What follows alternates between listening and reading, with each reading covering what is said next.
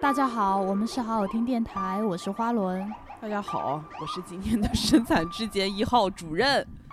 我是二号，不对，我们主要问题就在于我们的肩膀都不能动了。 脖子也不能动了，对，两个落枕患者，哦，今天我们的那个第四号神秘人物又来了。哎，你们猜我是谁？。他就是主治肩颈疼痛老中医我今天是主治医生，呃，本来上期咱们都说好了，今天野爹来做一个新节目，然后我来了之后发现野爹做在做马杀鸡，也是新节节目新节目，新节目是视觉节目。对，嗯，嗯，新项目。对对，我就说呢，这野爹今天来这么殷勤，是吧？上又来带就好吃的，又对，又带好吃的，又来做这个马杀鸡哇，特别好，特别像一个慈祥的老中医，是吧？又然后呢，我们本来以为今天野爹呢是有大量的准备来的，主要是因为上一次录完之后，野爹说他那儿有特别特别多这种奇妙的故事啊，下一次来呢，他要准备一个 PPT 带来，然后在这儿我们就特别的高兴，觉得这期终于可以当一个听故事的罐头了。结果，那你看上来这个殷勤的架势，你就知道不妙。那果然，对野爹说他现在大脑一片空白。我失望更大，好吧？我听的是有一个 T 的故事，不嗯不不是，哎，我是嘉宾呢，嘉宾就是什么加分项的来宾，但是现在你只做到了来宾，没有做到加分项。对啊，你的 slogan 不是“野爹返场，粉丝必涨”吗？，对啊，嗯，我可以不要这 slogan 了，这这期你现在只能做到宾加没有。你你我们这儿可有一个你的忠实粉丝啊，要给你递华子的那个啊，对对，呃，对吧？你将让人家失望了。他叫可怎么小李好是吧对，叫小李。小李你好，小小李你好你好， 不是，哎，小李你好，我我那个那是人家的粉丝。 对哦哦，对不起对不起，那个那个那哥们儿那个什么那个回头加下微信啊，我那个那个华子先给我转一下啊，而且就是小李，我们想问你一个问题：你说的是野爹老了了不得，还是野爹老了不得了？对，到底说的是什么然后小李说都有，都行， 在我眼里你阅读最理解美。 那我们跟并不在现场的小李隔空连线了。 对对对，嗯也算是一次直播了。嗯，但嗯，有机会我们也可以开场直播。然后说到马杀鸡呢，就想到泰国；说到泰国呢，就想到一些神秘术。然后说到一些对神秘术呢，然后我们这一期可就要讲一些神秘的、奇奇怪怪的事件。 对，我们这期的英文名就叫 Hundred Ghost，呃，Night Walk。 Hundred of，请哎注意可以语法。不是你，你要加了 off，你这个听起来就失去了 Chain English 那种乐趣。你们是不是觉得审核听不懂英语？ 对这就是用中文不行，可以用英文是吗？对对对对，再重复一遍 Hundred Ghost Night Walk。注意啊，可以可以可以，来嘛，野爹开场来一个开篇小故事。那那我就那我就在我那个有仅仅有的几个小故事里摘一个，仅仅有是吗？仅有的这几个小故事给大家摘一个。你不要让我讲一失望哦，开始吧。 个。嗯，开始了。他现在就是欣赏的小李。对，线上线上开场小李，嗯然后也只有去开场小小李之后就什么都没有了。来来来来，嗯，能给大家讲一个嗯小故事，就是说，嗯，在上世纪九十年代啊，九十年代末啊，然后两千年初那时候，大那个大家开始下岗，然后呢，有一对夫妻就是很不幸就下岗了。下岗之后呢，他们想再就业，为什么再就业呢？因为他们听着刘欢的《从头再来》啊，这个你们不好笑哈、那好了，没事儿。嗯、 然后，然后那个他们刚开始在这里做什么？他们做早餐，就是去开早餐铺。早餐铺呢不挣钱，因为大家都在再就业。那个那像能下岗的城市，基本上都是大家都是工人。然后就是坚持了一段时间，就是很不挣钱，然后很很难很难维持，生活过得很艰辛。然后呢， 有一天这个女主人就做梦，梦见一个老头儿跟她说：“说你想挣钱啊，你想让你的早餐铺生意好啊，你不能做常规的什么牛肉、羊肉、猪肉馅儿饺子，你要做人肉馅儿的饺子。”然后这个这个女主人呢就想，那怎么要做人肉馅儿饺子才会挣钱呢？她她醒了之后就跟她老公说的，她老公她说我也做了个梦，跟我说的一样，也是要做人肉馅儿饺子。 然后呢，他俩就想，那这那他俩做同一个梦，那这事儿肯定是真的啦，那怎么办呢？那只能去为了生活啊，就做人肉馅儿饺子。那去哪找人肉呢？他俩就去那个坟地去挖一些坟， 然后里面有一些土葬的一些人，然后他们就把那人刨出来剁成馅儿，包饺子，酱肉的，对，多搁点葱那种酱肉的，嗯吃不出来。然后发现呢，生意真的特别好，大家排队买饺子都特别特别好。然后因为他俩那个生意好了嘛，就很忙，就没有时间照顾他们儿子。然后他儿子就要带饭，每天中午以前都是中午回家吃饭的。然后那个，哎呀好嘞。然后那个他他妈跟他说说儿子那个嗯，在家里拿什么吃都，但你但是你不能从家里拿饺子吃。他儿子就很奇怪，为什么不能拿饺子吃？他就他儿子有一天就偷摸在在那个饭盒里啊装了十个饺子带走了。 他带他带走带到学校，他他第一节下课呢，他就很好奇这个饺子，他就把那个饭盒打开了。他把饭盒打开之后呢，发现饺子少了俩，但他也没吃，这饺子就就就很奇怪不见了。嗯，然后他也没当回，他就把重新盖上了。盖上之后呢，等他中午再打开的时候，那饺子一半儿都没了，一半儿都消失了。然后他就没敢吃这个饺子，没敢吃，他就他就把放学之后啊，他就把饺子拿家去，他就跟他妈说说妈，今天我那个把咱家饺子带走。他妈一听就特别害怕，就说那你吃了吗？他说我没吃，但是有个很奇怪的事儿发生了。然后他妈说怎么了？他说我打开饺子啊，第一节课少俩，中午就是一半儿都没了。也不知道哪儿去了。他妈说你是不是拿我我再看看，那还是应该剩五个，然后再打开脚就剩两个了，然后就其他的脚都不见了，然后饺子在饭盒盖上了， 哎，你你对咋没绷住呢哎呀？ 我还等着你非常冷峻的说，然后他妈妈打开饺子，发现不打开饭盒，发现所有的饺子都没了。对，然后他妈突然间就说：“哎，老头儿，你看咱家是不是遭报应了？这个饺子是不是显灵了？”然后她老公过来以后说：“整啥呢？都在盖儿 上呢。”我们本来以为结尾是这我样，我绷不住，我觉得你应该就觉得那个听众已经在狂骂了，对就听到一半就已经在骂了。对，因为这故事实在是，我太老我我了当时在那个故事会上面看到这个故哎，事嘛，我也是小时候在故事会上看见啊，的，是吗？是吗？然后我我当时看到这他这个文章啊，其实写的特别悬疑，然后最后他最后特特别适合用那个张震讲鬼故事那个语气说出来。突然间然后这时候他们把盖子翻开，突然发现盖子上面粘着十个饺子，就这样。 然后然后还有那个回音饺子，对对对，要用张震讲鬼故事那个语气。对，就是有很多中央台的表演吧，都是这种。但是为什么大家能看下去呢？就是就是想给他的演技加分。主要是前面气氛渲染的特别好，我们就没有想嗯要打断你，对，就想看你怎么表就演。看我怎么尴尬是吗？对，是所以就证明今天的确没有带东西 来。确实是总共总共五个，已经讲了一个是吗？对，然后该你们了，嗯，我我讲一个就是民间传说，呃，嗯我我我我感觉这个时候我好像跟人讲过，但我不确定那就是我是否跟在座各位讲过。这不重要，这不重要。然后嗯，呃，小李没大概听过就是行讲的是农村不是经常有一些这种庙嘛，而且嗯庙里面经常供一些来历不明的神仙，嗯，你也说不清他到底是道教的还是佛教的，是什么什么呃老婆婆呀，什么什么娘娘，然后但是这些其实你也没听过那种，然后就说是有一个乡间，呃，我看到是网上有人在讲这个故事，这故事呢说到他的一个小姑。她小姑是他们村里面非常有有名的十里八乡第一美人，就相当于这种长得非常漂亮，然后当时也是结了婚的，然后这个这个庙里面在修在修这个庙的时候，那个工人吧就老盯着他小姑看，他小姑也有一点就是这种惶恐。然后过了之后过之后不久，这个庙就修好了。修好了之后，大家都去拜，发现这个庙里面的这个神仙长得跟他小姑一模一样。就是修这个工人就有意的把这个神仙就是修成了他这个小姑的这个样子，然后这个庙修成之后不久，他这个小姑就染上了病，一天天的变重，最后就死去了。然后这个事儿，他们家里面的人就是也当时也没往那个方面想，直到后来就这小孩儿吧，发帖这小孩儿他知道了有这样一种说法，就说这样的修出来的神仙就是菩萨什么的，是最灵的。他是选中了一个女性，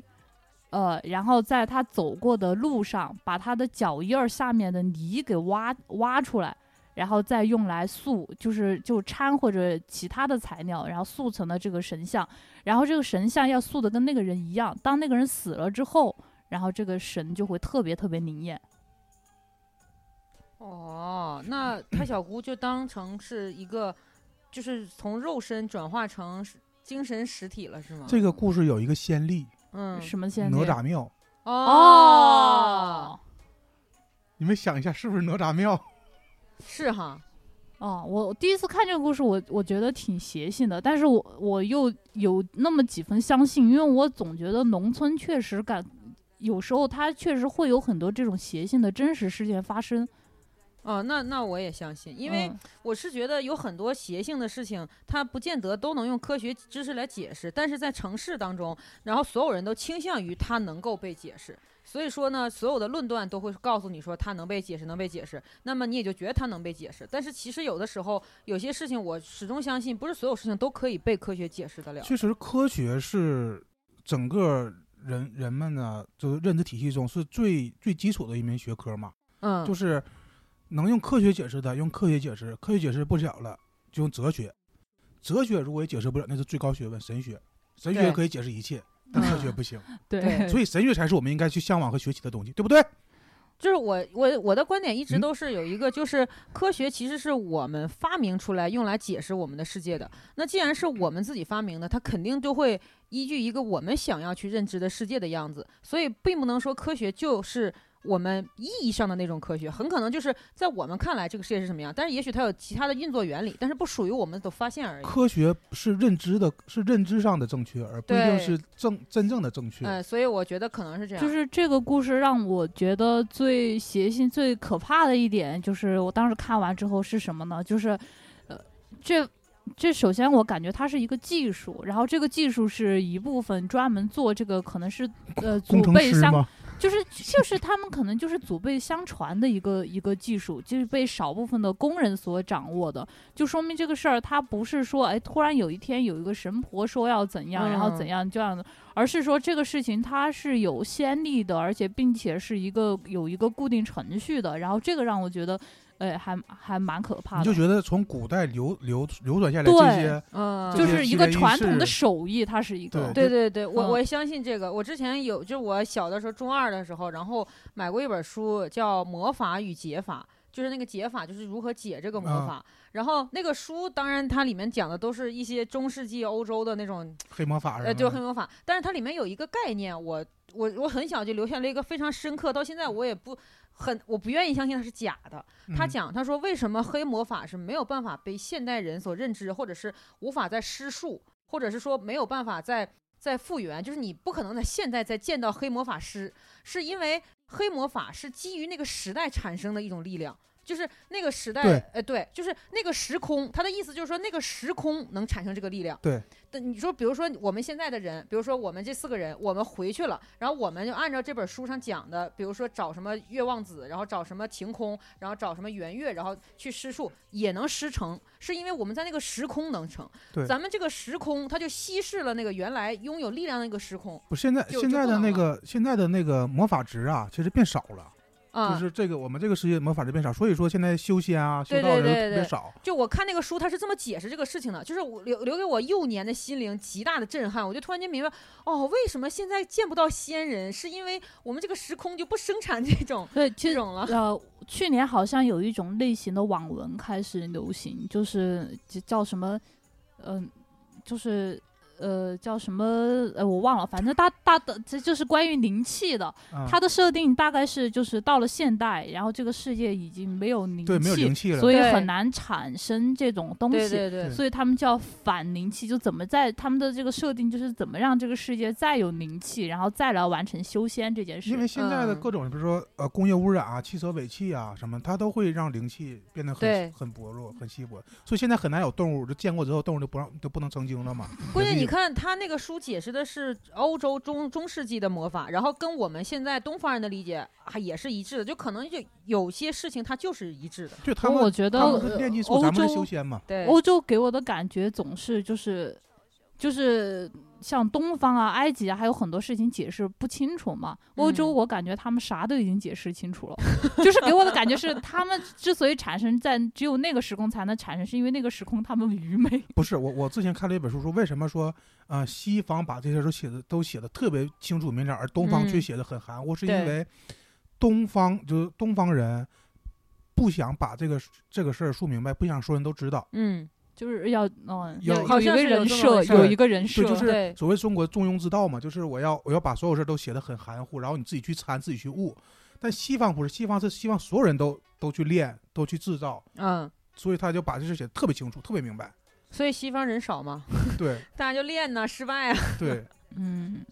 就就失败的可能性还挺大的，因为那本书里面后来又详细的讲解了，就是为什么会失败，是因为就是那个施术那个术你你都能做到，但是并不是每个人的体魄都能够驾驭他对术招来的那个呃时空的能量，所以百分之百会失会有人失败。就是怎么讲，就是这种东西，如果不是我在年少的时候看，我是百分之百会觉得这是伪科学。但是不知道为什么，就是在那个特殊的年龄层里，我看了这个，反而让我相信到现在。 不是你现在我看，我现在我也是相信的。哦，嗯就你们你们你们相信那个人死人去世之后会变成某种生物这件事儿吗？我昨天才看了《龙虾》，啊，它里面说的是单身狗会变成另外对一种生物，呃会被转化成那个、不嗯不，就认真的，你们你们会相信这个这个这个转这个这个转换吗？呃呃，那啊，你要是这么说的是话六道轮回这个不是概念不是，吗？哦就是人会变成，告诉他们就是啊，，我我更就相你信的是人是 U 盘论，呃，我更相信这个论这个论点。啊，那你展开讲一下什么呃是，U 盘盘论就是说我们每个人的 ghost。就我嗯说的 ghost 不是不是中国那个 ghost 啊是是那个 Ghost in Shell，就是那个《攻壳机动队》里面他所谓的这个啊 ghost，、啊我认为这个 ghost 是这个世界上的一种固定存在，就是灵魂 soul，呃，但是它它不应该是灵魂，它就是怎么讲一种意识，就是啊我啊每个人的意识，它是一种固定存在。啊然后这个固定存在呢，它是一个。就是它本它本身是一个固件儿，这个固件儿会随着时代的变化，不断的被这个时代所刷新，就是刷这个固件儿嘛。但是它会每就每一次，比如说人死了之后，等于是这个 U 盘的物理实体被摧毁了，然后呢，这个里面的这个固件儿就被回到主传输器，就回到中就是中枢处理器，中枢处理器再经过一轮刷之后，那可能比如说有一个人，打个比方，比如说李白死于嗯那个时候，李白死之后，他的 ghost 然后就被中枢重新给就是刷新，刷新之后呢，又赋予到另一个其他的诗人的身上，但这个诗人不会再写李白那种诗，但他还是会写诗。然后呢，他这个物理身体就是他，比如说。比如说，比如说海海子，就打个比方，比如普希金，打个比方啊，就是说，很可能他是这样被赋予到孩子 可就是 就就是被赋予到另一个是，就是这个 ghost 它本身就拥有能写诗的这个能力，然后呢，它被反复的给被传输到就是一些 ghost 就是简简 U 盘上。简单来说，就是我把 U 盘插在不同电脑上面，但读取的文件是一样你的。这个说法就是让我又有了一次安利那个谁，嗯，卫斯理的这个啊，好借的，口。卫斯理他有一个故事叫《木炭》，嗯他讲的是有一个人他在那个战争时期，然后在就是将要被杀掉之后，他好像是一个军阀的副官，然后呢，他那个军他当时他的那个军阀让他去。呃，取出他的一笔财宝，其实是要杀人灭口。然后他在这个厮杀的这个过程当中，无意当中，他的灵魂到了一棵树上嗯，啊，魂穿是吗？哦，对，然后到了一棵树上，然后呢，他的后代好像是凭借着他的日记也找到了这个方法，然后到了一棵树上，然后后来哦这个、这个树呢，后来就是被是呃，在当地有一个非常有名的一个帮派，你知道，就是以前的帮派，他们其实都来自于劳动人民，对你要不码是头那呃种什么码头啊、嗯盐帮，反正你一个工种一个帮派，嗯，他们这个帮派呢，因为他们当地盛产炭，所以就是跟炭有关的，然后就给他给炭治郎把这个把这个树砍掉，烧成了一块炭。当时烧的那一天就有很多反正奇奇怪怪事情发生了。然后呢，这个主角卫斯理就发现这个人，他通过各种先进的设备，嗯包括语言学家什么的，嗯发现这个人的灵魂可能应该是在那个炭上。通过跟这个人极其困难的交流，嗯，然后这个人他是在寻求一种永生的一个状态，但是威斯理后来通过他的这个逻辑，发现就是生命的轮回，他那个人觉得生命的轮回最终会转向于一种就是呃特别的灵体，就是在空气当中达到一种绝对的自由 超体，啊、你就是你想，就是相当于就是呃，你想想想想去哪儿就去哪儿，你在这个天地之间一片轻轻盈，然后就是那种感觉。嗯。嗯然后，但是卫斯理发现他这个生命的尽头有可能是新生，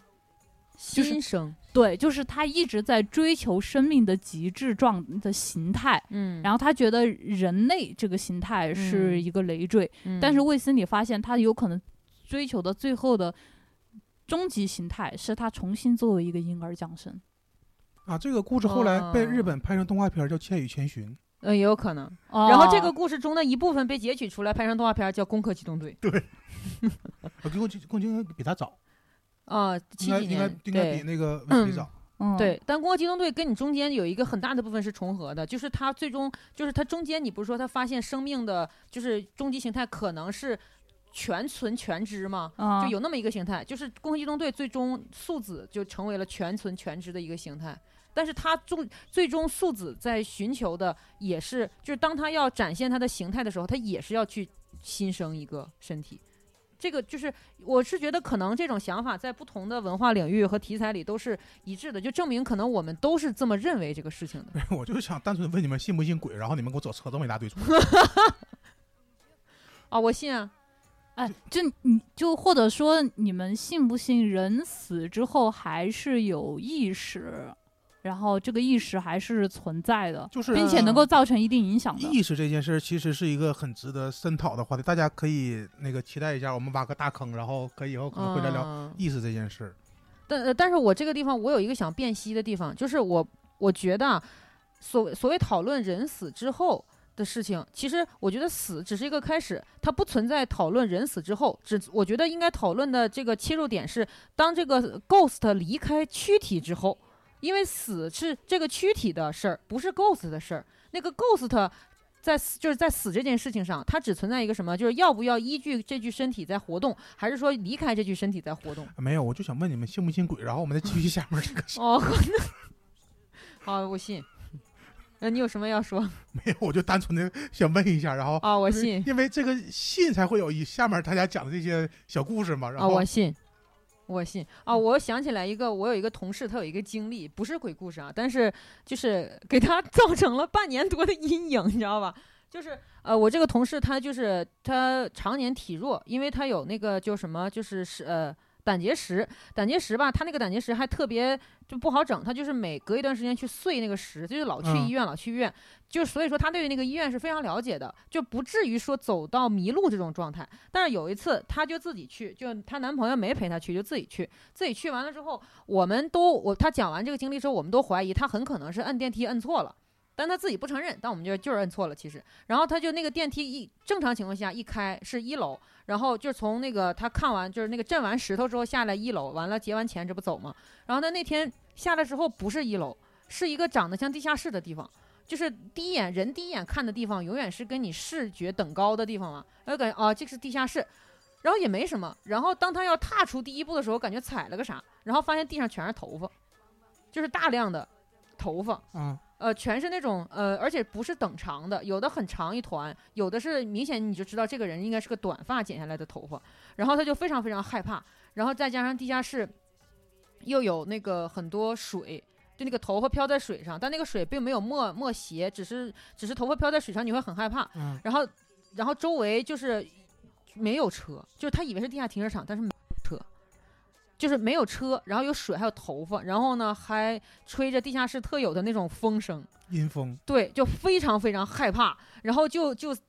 摁那个电梯的时候，就他当时其实他正常操作就是摁一再回到一楼就走了嘛，啊，但他没有，然后他摁了那个呼救。然后啊他对着那个呼救大喊，就是说说怎么回事，救命！然后那个呼救就吓坏了，然后呼救干了一个什么事儿呢？呼救就说你你等一下，电梯是完整的吗？门能不能开合？他说门我不知道。然后那然后那个人呢就说那你你离开那个门远一点。他说好。他说你站在轿厢里。他说好。然后那个工作人员呢就是为了帮他嘛，就把那个门关上了。啊关完之后呢，很明显，工作人员的意思是我帮你把门关上，我帮你把电梯调到地面上来，然后你离开医院嘛。但是他以为电梯坏了，就疯狂的砸这个电梯门，因为他发现电梯再也没有办法根据那个按钮开开了。啊然后呢， 然后电梯顺利的到了一楼之后，他在他在众目睽睽之下，电梯出来之后乱喊出了医院，然后跑回家。就这家离医院很近，就建国路那个。然后， 然后就是你可以想象一个人的社会性死亡是如何发生的，就是在医院正正常常的一个工作日里，一个女性披头散发大喊从医院啊跑出去了。后来我们后来我们就揣测说，第一是什么？他摁错电梯那个按键了，摁到了负一层。第二呢，他没听明白人家那个管电梯的那个指示。 第三是什么呢？第三就是有很多那个就是停尸房，其实吧跟地下车库那块儿是连着的。 然后呢，那天很有可能是就是因为有的时候是要把就是遗体的头发剪下来，因为他们在那个呃焚化室里面，它会有其他的反应。你知道那个头发不是里面有磷吗？嗯，对，焚化室有的时候要把头发剪下来单独处理，不然那个焚化室会有其他的反应。然后呢，那些头发很有可能是拿去处理的，然后结果赶上可能漏就是水啊或者什么或者什么，然后他就就是在那儿遗落了一些，让他看到了。然后这件事情在他给我们讲之前，他一直认为自己见鬼，坚定地认为自己见鬼，然后讲给无数个人听。然后有一些人就是也跟他有同样的就是感受说，你这一定是见鬼啊，去破，去算命，然后去买符，各种。然后有一天给我们讲，然后因为我们为什么知道这个？因为我们当时有一个比较年长的一个同事，他的比较老的长辈当时要要进那个。啊，是吧？然后他就知道这个头发是要剪下来的事情，他给我们讲了之后，他突然间有一种走进科学的感觉，就是有人解密了是吧？对，他就突然哦，是这么回事儿啊， 就是因为这个事情，整个事情里头电梯什么你都能解释，但你解释不了地下那个头发是怎么回事儿。但是那天那个同事就解释，那哦，万一下面是一个理发店呢，在医院负一包下来，那应该不是，反正就是就是我讲这个是因为什么？是因为我们那天发现一件事情啊，就是说有的时候你觉得的事情，你觉得特别特别可怕的事情，你讲给别人讲，然后在别人不了解这个事情的可能性之下，他也会觉得这个事情很可能是中邪，但是也有可能它是真的可以被解释的。突然间这个画风就变了，嗯就走进科学了。刚才不是花轮讲了一个嘛，就是我们觉得有的事儿的确无法解释，但是有的事儿的确是能解释的。对，嗯是是是。那我们还也讲一些无法解释的事吧，嗯对吧？？对吧？我我讲一个是我那个一个大学同学的，我那大学同学啊，就是据他所说，他就是从小特别容易招这些东西，就是所谓的这种什么体质比较阴啊这种说法。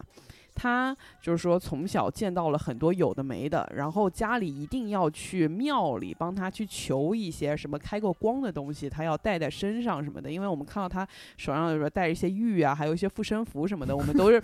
对，就是附身哎做对对不起，福对福建人啊，都要包容一下。护身符戴在身上，肉眼可见的嘛。然后我们就说啊，这么夸张吗？什么的。好，有一次呢，就是到了我们的那个大一，对大一的时候，那个时候是要固定要求要住在宿舍，但是我们那个大学宿舍特别破，呃很多人挤在一堆，就是不是那种什么上床下桌的那种，就是很传统的上上下下铺铺，对，很传统的上下铺，是的，你也就是一个宿舍八个人住。然后呢，那个女生她那个时候就跟隔壁宿舍的一个人玩的特别好，他们有晚上呢，有的时候就会一起挤在那个单人床上一起睡，睡吧，对。到了那一天呢，他们晚上一起聊到哎你等了，一下我插一句，你讲的是爱情故事不？不是，好吧，继继续。我们今天没有爱情主题，嗯但我怎对么不听起出嗯鸡圈大佬的意思了呢？啊，确实有点儿那意思，确实确实有一点，有一点，嗯有一对点，啊不要说破，不要说嗯破，嗯。他们那天晚上就聊到了挺晚的，大概一点多吧，然后两个人就陆续睡着了。其中一个，我们我们管这个主角叫小兰好了，然后另一个主角叫小丹。 呃，那这个小兰呢，她就大概哦，小丹他们睡到大概是三点多的时候，她突然间感到小兰把她给摇醒了，然后小兰跟她说：“哎，我刚刚做了一个噩梦，我现在特别害怕，我我我要去上厕所，你陪我去吧。”然后那个小丹就说：“好。”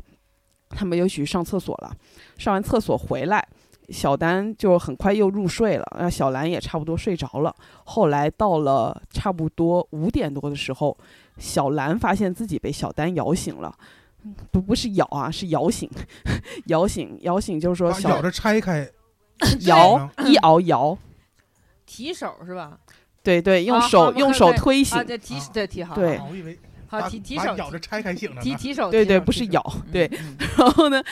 那个小兰就说怎么了？小兰说我刚做了一个噩梦，我现在特别害怕，我有点睡不着了。然后他们俩就一起在那个被窝里，他们就开始交流。小兰说，我刚刚其实就是我上厕所之前我也做了一个噩梦，我感到特别害怕。然后小丹说，那你先跟我说说吧。小兰就说，我做梦梦到我们那个宿舍，宿舍的构造是这样，就是。门嘛，进来两边是那个床，对吧？然后呢，呃，正对着门是一张大家公用的桌子，然后桌子后面就是窗户。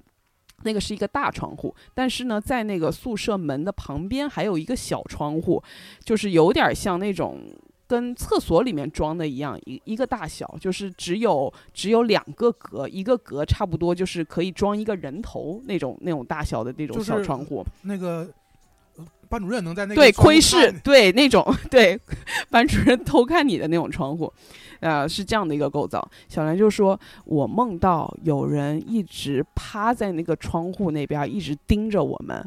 然后他就说他，但他也没有怎么样，我就梦到那个人一直一直盯着我们，然后我就跟他一直对视，我感到特别害怕，我也不知道他是谁，我只知道是一个男的，但是我看不清楚他的脸。后来大概看了很长一段时间之后，那个男的推开宿舍门走了进来，走到了他们的床前，然后他就特别害怕，就醒了。醒了之后，然后就推醒小丹说：“那个陪他去上厕所。”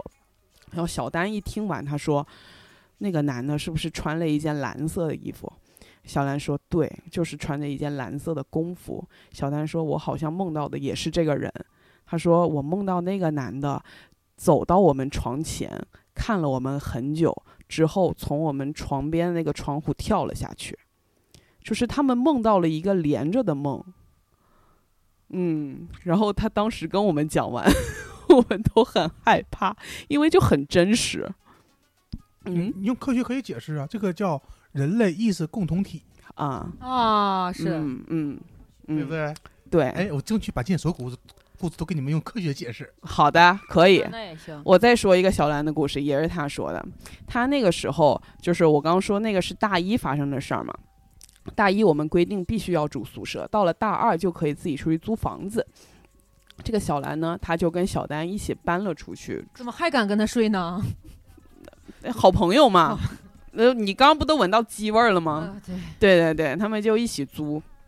租了一个大的一个房间，两个床是在一起的啊，但这个不重要。重要重要，呃， 不。然后呢，这个小兰由于她说他们家都是这种，他们家的女性好像都是这种体质嘛，所以说她妈妈、她外婆也都特别信这种东西。我插一句啊，嗯，你查，这个东西就叫传女不传男，永远是传女生。咋的？是在 X 染色体上吗？不，这个就是你包括像咱们东北一些出马仙儿什么的，哦嗯，还有就是就是一些大仙儿。如果你是女，就是比如说你是祖祖父外婆这种、嗯奶奶或姥姥是有这个呃现象的话，她嗯就，会穿你家的女性的。后代对，哦，说实，话，你的名字里也是这样的，你的名字里面也是，他们供水家只穿女，嗯，嗯， 啊啊，你的啊，我以为哦，我以为我以说为说野蝶的名字，对我刚刚还在想，嗯，啊，不，嗯这这这 对，内部内部新海诚的，哎好了好了新海诚著名动画对我我刚才我就嗯，嗯，就嗯，我们刚刚都愣了，对不 对？对。好，你继嗯续。，好，继续，我说到哪儿了？哦，小兰，然后他们家就是都很信嘛，所以说当小兰搬到一个新环境的时候，他们家都要给她寄一些他们当地的什么庙里烧的一些东西，让她去撒在房间里，就是等于说是驱除一些不干净的东西。然后呢，她妈妈那天就紧急的给她寄了一些那种什么符烧成的灰还是什么，反正就一些粉末状的东西寄给他了，让他去撒在房间里的每个角落，包括什么厕所啊那些都要撒。然后小兰就照做了，就撒撒撒撒撒完房间之后，到了厕所发现哎不够撒了，然后他就说，那就赶紧给他妈妈打个电话吧，让他再补一些。然后他妈说好的，然后马上就去去府里又去求啊什么的。但是快递那个时候过来没有那么快，你其实寄个顺丰也要第二天才到嘛，对吧？他妈妈就说，那你就没事儿，你就先那个吧，反正房间里面已经撒了。所以小兰就住下来了。然后她那天就是整理完东西就挺累的，中午的时候就睡了个午觉。睡午觉的时候，她又做了一个梦，她就梦到有一个男的，还是一个男的，还是穿着蓝衣服，但是可能跟大一那个男的不是同一个啊。哎，一个穿着蓝色工服的一个男的从他们的厕所里走了出来。他他就是一个上帝视角，他知道自己躺在那儿，然后他能看到那个男的从厕所里走出来。然后呢，其实那个房子的构造其实有点像那种宾馆，就是厕所出来有一个过道，再到房间。他就梦到那个男的厕厕所走出来之后，走到那个过道的尽头，准备进入房间那个坎儿的时候，小兰就醒了。醒了之后，他就觉得挺害怕的，然后他就赶紧就是给他妈妈就说：“那个你去服务区烧了没有啊？什么的。”他妈妈说：“有啊有啊，正在办呢。”他说：“你别急。”然后他说没关系，没关系，反正你房间里都有那些东西了，没关系的。然后就安慰小兰，然后小兰说好。后来呢，这事儿就到了第二天，第二天小兰还是那个点，又睡了午觉。睡了午觉的时候，她又做梦了，梦到昨天的那个男的，他站在那个过道那个尽头那个坎儿那儿，他继续朝房间里面走，不是这房间是有多大？ 怎么一直在走还没走到呢？走得很慢嘛。这这那不要打断嘛，哦真的是。对，然后他就继续走，然后走到了那个电视那儿。没想到这个时候，小兰又被吓醒了，然后觉得怎么怎么这这么可怕呢？然后结果呢，他就又给他妈妈打电话，他说那个东西寄出来了没有啊？然后妈说寄出去啦，那个很快就能到啦。然后好，然后到了第第三天，我也不知道为什么小兰还敢睡午觉。 小兰又睡觉了，她就梦到那个男的从昨天那个地方继续走，走到她的床前了，然后小兰又吓醒了。醒了之后呢，我靠，然后她就再也不敢睡了，不敢睡了之后，然后那天傍晚就接到了那个快递，接到快递之后，赶紧去把那个厕所那个四个角都撒上那个灰，后来就没事儿了，她就没有梦到过这个男的了。我觉得是心理作用。那晚上睡觉为什么不做梦？只有中午睡觉才做梦？这哎，其实我跟你说，中午睡觉还挺容易被鬼压床白的。日梦特别容易做奇怪的东西。对，我我我真的我自己有经历，因为我基本上是不睡午觉的人，但是我但凡睡了午觉，我就会。比如说鬼压床很容易，对然后也会梦到一些特别奇妙的晚上不会梦到的东西，嗯而且经常你会发现，在睡午觉醒来之后，嗯你会有一种时空错乱的感觉，你会不知道自己在哪里，嗯你也想不起来自己是自己是谁，也想不起来现在现在的时间，就会有一种很奇妙的一个幻觉，你得缓一会儿才能缓过劲儿来，有这个感觉吗？我没有，我我有我我很强烈，哦，这个好像的确是因为它违反了人类正常的那个睡眠的机制，然后大脑就对会这自有动一的自动释放一种就是一种激素，让你强行进入到困那个状态，但是这个激素会暂时麻痹你的那个清醒神经，所以你醒了之后会有一种。不知道自己在哪儿的感觉，但其实呃，科学想要尝试解释这个是事是情有科学呃在对解对释对想要嗯尝试解释，对但是我觉得这个事儿怎么想都可以。对，嗯，对，但反正我是比较比较相信啦。就是我嗯我想起一个事儿，你让你朋友，我但我这个很短啊，我这故事，就是我发小，我发小有一次，呃，他就是大夏天啊，就回家，下班回家之后，嗯就坐在床上，就突然间，他就跟他媳妇儿说：“说我好冷。”他说：“那就空调开小点儿吧。”然后他嗯就就把空调开小，不开开开温度开高点儿，就开高了。他说：“不行，我还是好冷。”然后他就把温空调关了，关完了我发小说：“不，就是我冷到不行，这浑身就冰凉。”然后就是那你你怎么了呀？然后就不行，把被给我披上了，然后找了那个冬天那个羽绒被，披上的嗯还是冷。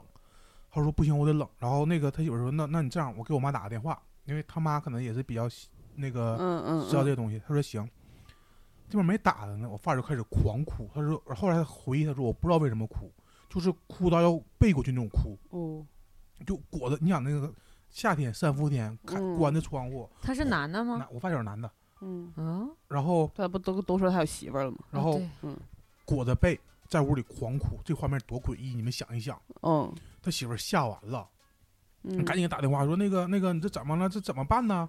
我他妈就说那个啊，你家那个你家那个楼最近是不是有有有有什么那个老老人去世了？他说我不知道，我这上哪知道这事儿去啊？啊，然后说你这样，你拿个筷子放一放一碗水，你看能不能立住？哦，然后你你对要是有这个你说要法你，要你要喊，比如说是谁是谁来找他，比如说是爷爷奶奶还是什么还是谁，你要说什么时候这筷子立住了，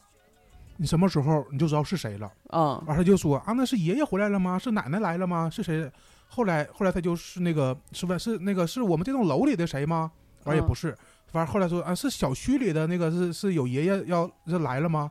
然后他讲那个筷子在一碗水里面立住了，嗯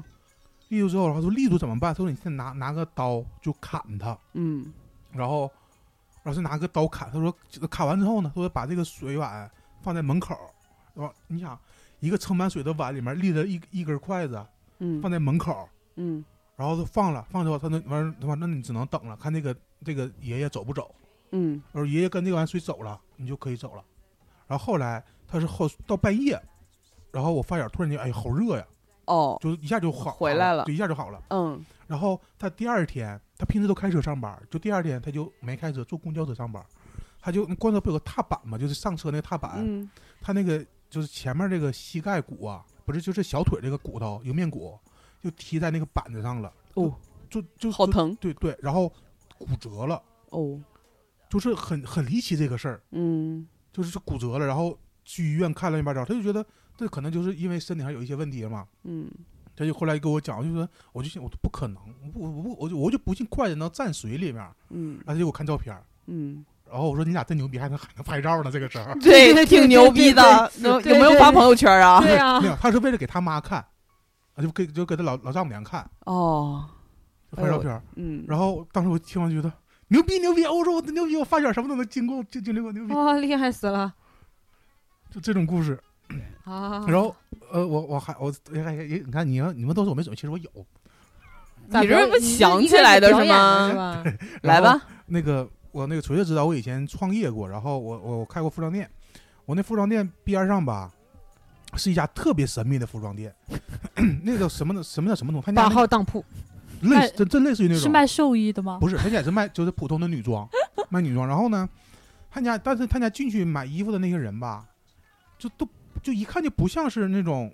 买衣服那种人，你知道吗？就是有不不像人还是不像就买不衣服的不像买人？衣服那种人，就是男女老幼什么样的人都有。然后那个很多都是那种就是可能不是城里的，就是可能是呃农村呐、或者是什么样。哦，不是农村不好啊，就是可能穿的比较朴素。就一看他家卖衣服还挺贵的，那种女装还挺贵的，进去，然后就觉得很奇怪呀、这为什么会这种？但我也没问，因为我跟他不熟。他是他是在我店的左面儿，然后我店的右面儿呢是也是个姐姐，是卖童装的。他俩熟，因为他俩年纪差不多，他俩总在一起聊天儿。嗯然后有一天呢，是我当时我记记得我那是中元节，中元节我就跟我那个卖童装那个姐姐，我俩聊天，因为我跟她熟，然后她就说：“哎呀，那个我有个事儿想跟你说。”我说：“什么事儿啊？”她说：“你知道你右边那个店那个姐姐是干什么的吗？”我说：“你这你能卖衣服的呗，干什么的，对吧？”然后她说：“那个那个姐姐早上跟她聊天儿，她让我把她告诉我把店她家店门口有两个小卖童装小小童那个模特儿，嗯他说给他拿走，不要绑在那儿， 你帮你得帮我搬一下。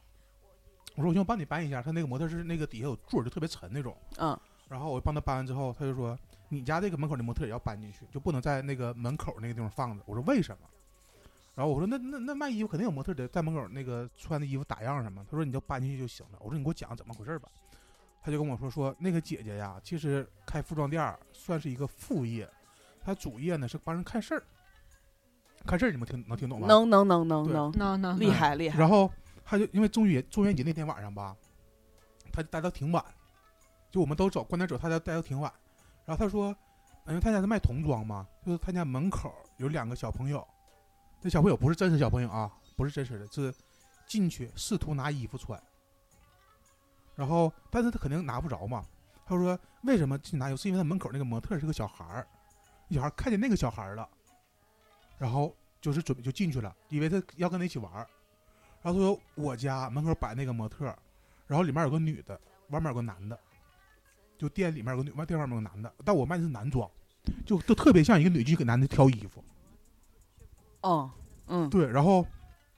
他就给我讲，我说真的吗？他说真的。然后他说他他就给我讲了一事儿，他说头两天就我们那个那条街吧，就沈阳的朋友应该知道，就就是那个千大街那个地方，那个街呢有一段时间有小偷特别猖獗，也不他他成什么程度？他能晚上把一个店搬空。我操！因为我们店都是，因为我们店是都是那个那个老楼一一楼那个叫窗改门儿，都有后门儿，一楼是大街上有摄像头，后门没有，后门是小区里面就没有摄像头。嗯然后你们东北人太野了，对对，他能把人店搬空，他后来也抓到了，抓到特别离奇，好的抓到的事儿特别特别离奇。我跟你讲，怎么抓到这个人的？他好死不死，他去撬我左面姐姐这家店了，他是在前门撬的，就是他一一般都他家没有后门，他为啥从前门他敲？家没有后门，哦，他家是那个就他是最把头，就是我们叫把山的那个房子。那他不挑个有后门的我，不知非道为得什么挑人家对，？他就因为他家装修特别好，因为他家卖衣服都很啊哦，贵，看着就贵，对是对，吧？他卖特别啊好。然后他就在前门撬，我们是那种拉链儿门，就不是那个卷帘门，是拉链，就是从滋，对对那种。然后它外面挂了一个就那种大锁，特别大大，就是气那个锁链子，就是那个呗，就像金银锁链那种，是缠好几圈好几圈那种锁。他就努力的两个人努力在那撬，一个放放一个撬。好死不死，他我们那个在街边儿嘛，然后那条街是沈阳很很很很著名的一条街，就是沈阳的中干线。街上就警车就在他后面，就他俩警察就在他在他在他俩后面看着他俩撬。这么野吗？对，然后警察也没说，他警察想看，万一是店主呢？警察刚开始没觉得，万一是店主在啊开门呢，然后他就那撬。但是你拿到他捡的拿出来的，肯定就是对吧？然后警察就说：“你俩干什么呢？”然后那俩人就看他说：“你谁呀？” 然后警察说：“我开的警车呢，你说我是谁？”然后他俩 说：“挺逗啊！对，然后那个 那个警察就说，那个那跟我走吧。然后他俩就是偷我们那个，就之前犯过偷偷东西那个那个那俩人。然后为什么找着了呢？说就是警察后来就是跟那个店主，就这个盗盗窃这个不是就是被盗这个店主，就我那姐姐啊，嗯，跟他说说你家门口为什么有黄鼠狼啊？他家就是那个我们门口是个小花坛，就不是小就是小绿那个绿化带，说绿化带那是有有有个黄鼠狼一直在看着这两个人。那个警察是先看到那个黄鼠狼，再看，其实他刚才没看见这俩人，就他看看那黄鼠狼一直盯着一个方向，对，顺着他的视因为他想线，想城市里为什么就在是城市里为什么会有黄鼠狼是？守护灵了，看来对，就是是什么黄大仙儿什么那种，对，然后那个对狐黄白柳灰之啊对黄，然后这姐姐后来就是开了大概不到一年，她就走她就搬走了。我不知道她是因为什么搬走，不知道，哦她，啊就搬走了。然后那那个店我进去过一次，我从来没看着过那样的衣服店、服装店。正常在服装店一定讲究是屋里要亮堂，对吧？要干净亮堂。嗯，然后他家屋是整个是呈红蓝光，嚯，就是他他家是只要他我们射灯一般都是黄的或白的，然后把屋打特别亮。对，他家是蓝色的射灯，我从来没看过，我从来没见过蓝色的射灯。然后为什么有红光呢？他家屋里后面供了一排，我不知道什么东西，都都拿红布挡上。红哦哦红布里面不是有那个红灯吗？透嗯出来的，对，所以屋里特别赛博朋克，贼酷。 就是后面是红的一，就是一一小排红色供的东西，然后前面是那个打的蓝色的射灯。我觉得这个，我就好奇他们家真卖衣服吗他？家或不者卖衣服，对不我也觉得，我觉得他那衣服可能就就一直晃没着换过。对幌子，对。嗯，可能然后是对，然后还有就是我我做这个，我就我创业之前吧，我去算命，我跟我一个哥们儿去算的命，然后我俩刚做到那个那算命那个那个那个那个那个叫大仙儿嘛哈，他不要钱，你给我买盒烟就行，什么呀，一块两块烟也行，一百二百烟也行，就我什感觉么是个高人啊，对什么烟都这行种，初始设定，对什么烟都行。然后呢，他门口就有一个小卖店，小卖店卖烟，但是他卖烟吧，我以为很贵，就是正常的，就是超市的价，他家是什么价。然后他家人家东北农村都是睡炕嘛，他在农都特别特别农村的地方，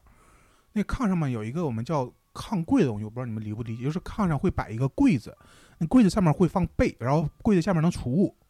哦，他那柜门当时就是就是拉开的那个状态，然后柜门里面全都是那种超超一线奢侈品大牌的包装袋，是 LV 啊、GUCCI 啊、迪奥那哎种呦我那天种！包装袋，就搁里面就搁里面扔着堆着。嗯然后所以我就想，嗯，肯定厉害，因为 肯定厉害。然后我进去的时候吧，这里面有一个人，有一个那个就小伙儿在那儿，完了那个那个就那个算算命的那个人跟我说，你先出去，你不能听别人事儿。然后我就出去等，在门口等着他，然后我俩就进去了。然后后来他玩，他走了之后，我跟我那哥们儿就进去了。然后那个那个那个大仙儿跟跟我说，后来刚开始跟我们聊天儿就说，大仙儿是个阿姨，就说你前面那人呐，我都不想跟他算，他是个带逃犯，他问我能不能被逮着，我这哎我就告诉你肯定能被逮着，你走去吧。哇，嗯，特别好，特别对好，， 嗯然后上价值了，上了上然了后，然后我我俩就他说他他他都没问你说你算什么哈，他家有一个就是像两个小凳子，还那种小塑料椅子，就是大排档那种，我俩坐那儿了。然后那个他就跟我那哥们儿说：“你大学怎么不读完呢？你大学读完，你现在可厉害了。哎呦”，我那哥们儿当时就傻了，他大二就不念了，嗯，就就因为感情的事儿就不念了，就是。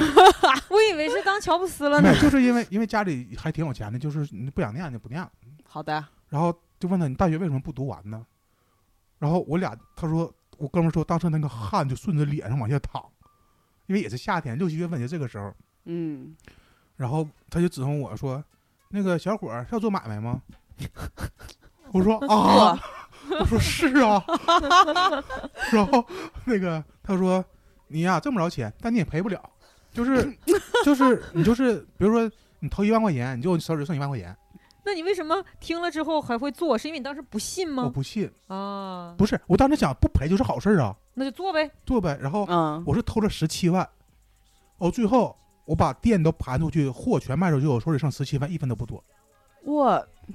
就是你，你这个算命经历我也有一次，就是我们都是东北人嘛，啊就是对我们都会有相似的，就是对算命的人有相似的视觉体验，你知道，就是那个那段时间是赶上，就是你看你这个去算的时候，其实是你在算一个前途未卜的事情嘛，对，然后你是通过你人人生的经历来验证它是对的，是吧？你知道我去算的时候，当然咱不能说宣扬迷信，但是我觉得吧，就是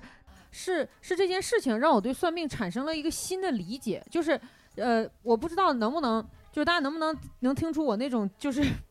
那种就是神奇的感觉，不是神奇，就是已经达到震惊感了，是吗？就是我父亲认知新高度。对对，是的，就是我父亲去的比较早嘛，然后当时为什么会为什么会去算这个命，就是因为当时是知道我我我爸就知道我父亲的这个病症之后，然后呢，我姑我姑和我爸关系特别好，然后呢，我姑就很很难接受这个事实，嗯，然后呢，我姑就，然后那年赶上我寒假，不是寒假，就是我就是是，呃，反正就是因为我爸这个病，突然间把我从学校给叫回来了。然后呢，我姑就你是说上，大学，对我大学的时候啊，然后我姑就说带我去算命，说他说他就不相信这个事情，就是他啊不相信我爸就是这个病这个事儿。嗯然后呢，我其实后来我姑跟我讲说，他其实当时去的不是这个目的，嗯，对，后目的后来再讲啊。然后后来进去这个屋之后，我问我姑说这人是怎么介绍的，我姑就说说是你根本就不用问，只要你在北方，就是东北生活，每个省都会有一些人是你，你一对定会会。都会会知道。对，就是他好像拥有自我传播一样，对就是口碑传播，就好像对有一个神仙大众点评一样，对对，就有这种他东排西。第一五星儿。对，然后他就去了。进去之后呢，我和我姑都没有说话。我们俩进去之后，就像你描述的一样，就是一个大排档的塑料小凳儿，那种两个可以摞起来的那种。对对对对然，后呢，有一个通铺，就是它它不是农村，它就是城市，就是在哈尔滨嘛，是个城嗯市，但是它就真的是有一个铺一样的东西。就是有一个有一个这个房间，你一进去是一个非常小的房间，大概只有几平米。这个房间有的有一半儿的部分都是这个铺，然后呢， 然后他就他就我进 你去那个听起来像猪的，十块钱一天。不有点那意思吧，反正但是然后就有一个女性坐在那儿，然后嗯这个女性看上去是一个非常非常正常的，甚至是你你根本就不会记得她长相的一个女性。就很普通的一个对对对正常的一个女生。然后我姑进去之后，我俩进去就咔，我俩就坐在那个小凳上了。然后我姑就拿出了我们家的全家福，就是说我和我爸还有我妈，我们三个人的全家福。嗯，然后我姑就把这个全家福递给那个呃要算的这位看女事儿性。那个大师。对，然后这位大大大呃，师现在应该叫大，应该叫当时应该叫姐姐，现在啊估计应该、这位大姐当时看了以后，指着我爸就说他已经土埋半截了。我姑当时就就大哭，就是飙泪，就是不可能，啊，我哥怎么个这这是我姑当时情绪就失控了，啊失控了之后，我哥我姑就就说出来，她其实此行的目的就是我姑知道，就是我姑她其实是意识里她是知道我爸这个病是不能那个嗯嘛，但是她其实就是想来问问能不能买命，啊！因为北方你知道北方的这个嗯对我们，这个这个树吧都是比较邪性，你知道吧？就是有一种因为我们的那个刚才你说那个五大仙儿嘛，都是都是那个什么对嘛，这方面就是啊对，然后他其实就是想来问那人能不能给我爸买命，然后他还没等张嘴呢，然后就是他就是他就是崩溃以后，他就说不可能，我来就是想怎么怎么地，就是他还没有把他的这个目的说得很明白的时候，然后这个算命的这个这位大姐就说不能买，买不了，没有人给他，啊，就没人卖这个东西，对，不是没人买，就是说那些还有买有卖是吗， 对之前之前是可以的，就是有些人是可以的，嗯有些人可以从自己的子女身上，从他的朋友身上，从他伴侣身上是可以买回来的。嗯但是他说我爸这个不能了，然后嗯他就说为什么？他说就是不能，没有任何问题，就是不就是不能。对。然后后来，然后这不是我我亲眼见证了这整个事情，因为我和我姑去之前，因为那个时候又没有微信，对吧？ 然后呢，就只能发只能发短信。然后他我姑也是一个别人带他去的，也就是说我们之前是没有和这位大姐有任何的接触，接触。然后这位大姐就直接就指着这个照片就说出了我爸的事情，然后我姑当时就就很情绪崩溃嘛，情绪崩溃，然后她就她就然后说那你就看看孩子吧，然后然后呢，这位大姐当时就预言了我后面发生的一段情感生活，百分之百正确，就是完全吻合，百分之百正确，真的。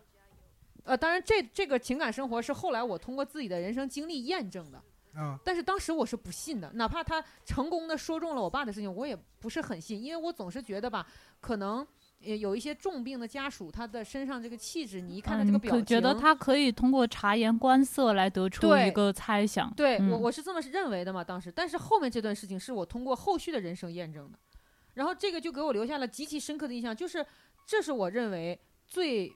最怎么讲最灵的一种算命的形式，以至于后来我觉得那种需要你报给他什么生辰八字啊，需要你报给他什么黄道呃什么星星座，然后你是哪天几点哎生的也都可能人家是不同的流派。啊，但那也有可能，就是我没有体验过那种的准确，但是嗯这种你进去二话不说，当场就给你结果的这种，是我亲身经历的一次。哎，你呃我一直提有听说过一个说法，说摸骨是最准的。你们你你们他谁什经么历都过他？什么都没有我碰们你过，那个是看相，他你没那有个碰过我们俩，应对该你是那个应该是看相，然后有的是算八字，有的是摸骨，好像都不太一样。摸骨我就没有方经法历就没有了。反正这种我是就是这个是就是我我不能。我不能百分之百的说他算的就对，但是这个经历，但是让你没很有办神法奇用科学去解 释它。 对，啊、哦就像他说我朋友，第一就是你为什么大学不念完？他他他俩不可能认识吧？我想不能为了一盒烟他俩 做扣吧，一合一，对吧？对啊，然后还有这个哥们儿，我的朋友，我不是开服装店嘛，我要去要上货，然后我就去广州上货，啊我不，那次去的北京，来北京上货，啊北京上货呢，我当时是坐最便宜的火车，是呃下午四点从沈阳出发，然后后半夜两点到北京，嗯慢车，对对，特别慢。然后嗯他就是给上货那帮人，因为上货不得早早五六点钟就得去上货去嘛，对，然后两两点多钟到北京，然后我俩就坐那大绿皮逛呢逛悠逛悠逛悠，对面呢就是一个阿姨。嗯阿姨好像去北京参加一个什么什么会，好像是什么，但是哈尔滨人，她她说是哈尔滨人，就问我俩说，小伙儿你俩是回去上学吗？我俩说不是啊，那个是那个上货呀、做做生意的。我说嗯啊，然后那个他就指着我朋友说，那个小伙儿你你你身体好吗？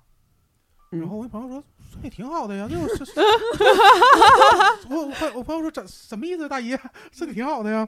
然后那大姨说，我我指的身体不是说你身就那个健不健康，是说你那方面儿好不好啊？啊，啥是位大姨是咋的？有以力神呢你？跟我讲啊。嗯然后我这个哥们儿就说，大姨你什么意思啊？到底啊？嗯然后那个那个我们也大姨就说，小伙儿你是不是白天有时候自己就坐在那儿，他就那啥了？我哦不，知道你能不能理解啊？我能我就快能乐了， 就对，就快乐了能 呀。就快然乐后了。当时，当时我就是就那个词叫瞳孔地震，你知道吗？我就看着我那朋友，我说是吗？你这不够朋友，你能不能不要在公众场合还跟他？不是，我太震惊了，因为因为大姨说了一个特别标准的一个字儿，你知道吗？ 嗯你是嗯白天就啊了，啊啊，嗯然后我就回头看他是吗？嗯然后朋友脸腾就红了， 嗯我就知道这事儿是真的。他再也不快乐了。然后没有，就他挺困扰这件事儿，他挺困扰的。你想，嗯一个正常男生坐在那儿就是快乐了就嘛，快乐啊了，就多多吓人这件事就 儿啊，快乐了。对，对，多吓人。然后嗯然后他就脸通红，就特别像那种小学生头埋地里，他就说嗯嗯，是，哦然后那个就说完儿，完儿就看大姨说大姨你怎么知道的呢？嗯，大姨说，哎呀，你你们辽宁人应该不认识我，哎呦那个我是哈尔滨的什么什哎么，呦，什么有什么身份，对，你遇到这个大姨，不是我遇到那个大姨吧？ 不知道是不是你那大姨， 怎么回事但你那大姨应该不会坐那种便宜火车吧？我不知道。儿？说不定要体验生活。可能是他们舍不得花钱，因为那那车票很便宜，那从车票从沈阳到北京才四十块钱，我记得好，嗯然后你大姨就说，那个你哪天说说都说明白哪天了哟，然后就问大姨说我该怎么办？大姨说这事儿我管不了，就刚也说我管不了，说那个我不能在火车上给你拴这个事儿啊，对吧？那完你了在火车上说干啥对呀我？哥们儿说那你都告诉我了，你就跟我说呗。完了说，我只能告诉你什么事儿，但我跟你破不了，你破了破你得去找回，就回沈阳去找你们谁谁谁谁谁谁，你去找他破，因为我现在手里什么都没有，我给你破不了。没有带法器，对嗯对，大姨大姨就介绍了个业务，对，大姨中转了个业务给他。哎呦，啊，大姨跟他说，整这为什么他这么相信他呢？大姨说，你哪天哪天哪天去给你姥上坟了，你家是回族，你姥是土葬，他家就回他，因为土回族可以土葬，少数民族嘛，嗯，他姥是土葬。然后这位大姨为什么能把一个悲伤的事情，不是悲伤，就是一个对对对长辈表达敬意的事情和一个快乐联系在一起你听我跟你讲啊，啊？然后那个，然后他说那天我我不记得我上没上坟，但是你他说快乐了，不是你听我讲讲，哎呀，你不要一直打断，气死我了。啊，然后他说你回去你还想一想，你肯定那天去上坟了。然后他就想，他说那就当是有吧，那他他他确实是他老是土葬啊。嗯然后他就他就说那那上坟怎么那上坟那那上坟不正常吗？他说你上坟那天你在因为这土葬就是不是那种墓地，就是荒那个野外，嗯嗯嗯，说你这有一个小水沟，你在那尿里泡尿，然后那个水泡里，那那个水那水池子里有一个淹淹死的一个一个人，那个人现在在你身上。我当时你知道你知道夏天的哎闷呦热妈的呀绿皮火车里有多热吧？嗯，我鸡皮疙瘩唰一下子，哎呀妈，那快乐跟这个有关系吗？那个那是个女女女的淹死的那个，那这就是然快乐是吗后。？然后那个女 那个那个那个淹死的那个那个那那那那那个小姐姐，就是会在她身上做一些苟且之事。哦，你这个，你这个，你知道，你知道我看过啥吗？ 因为我看过欧洲版的，我没看过，因为这事儿好，这这这有十多年了这个事儿。然后完，大姨就说这事儿我现在给你破不了，然后你得回你得回我们那我们有个叫呃那个呃慈爱慈爱寺好像还叫什么，就我们那有一个庙，沈阳有一个，然后你去后面有一个我们那叫白龙王，然后去找他。然后我那哥们儿说的第一句话，让没给我气死。他说：“那多钱呐？ 就是我还以为他说那挺爽的，算不了。是，就我说你家这么 有钱，你怎么的？然后，然后后来就就是下车之后嘛，我就我俩在一他起，可能联想到泰国那个白龙王，对，对对，他那个他太贵了。那是然后后来我就我说我说大姨说的是真的吗？他说是，他就他说确实是，然后他就给他妈打电话，他就说哪天哪天哪天，咱俩是去给我姥上坟了吗？他妈说是啊，那天那个你姥那个过生日正常应该哦，一个阴历，一天一天，然后就去了，然后真就后来他就去找那个白龙王了，然后后来白龙王又给他就是拿他们又烧又什么又环绕他又怎么怎么怎么样，然后后来就再也没有白天不快乐了，他就就是我看过，我之前看过那个，就是还是那本书，就是讲魔法与解法的那本书里面，他就说，就是有一种女性的，呃，已经就是已经故去的存在，但是这个她她的什么灵体会存在在这个世界上，然后他们会对于会对那种突然间某一个瞬间就是意识防线松懈了的男性下手，然后然后就像你讲的一样，就是快乐，白天对我看的那个的时候，就是就跟你讲的这个一模一样，一模一样。但它是那本书讲的是欧洲的那种黑魔法的故事，但是为什么会是一模一样呢？ 然后后来那那个大姨就是免费送了我们一条小 tips，然后我也可以送给小李、啊，哎，只送给小李。呃都好，那个小哎李就是挺好就。是就是男生，如果你在外面实在小便憋不住了的话，就你实在实在憋不住了，你就必须拿得个矿让泉水瓶儿不是呗不。是不是，你在街边的话，你要先拍拍手，你说不好意思，让一下，我要在这边行个方便，因为你不知道什么角落会有谁，你一定要跟他拍拍手，告告诉他说我要行个方便，麻烦您让一下。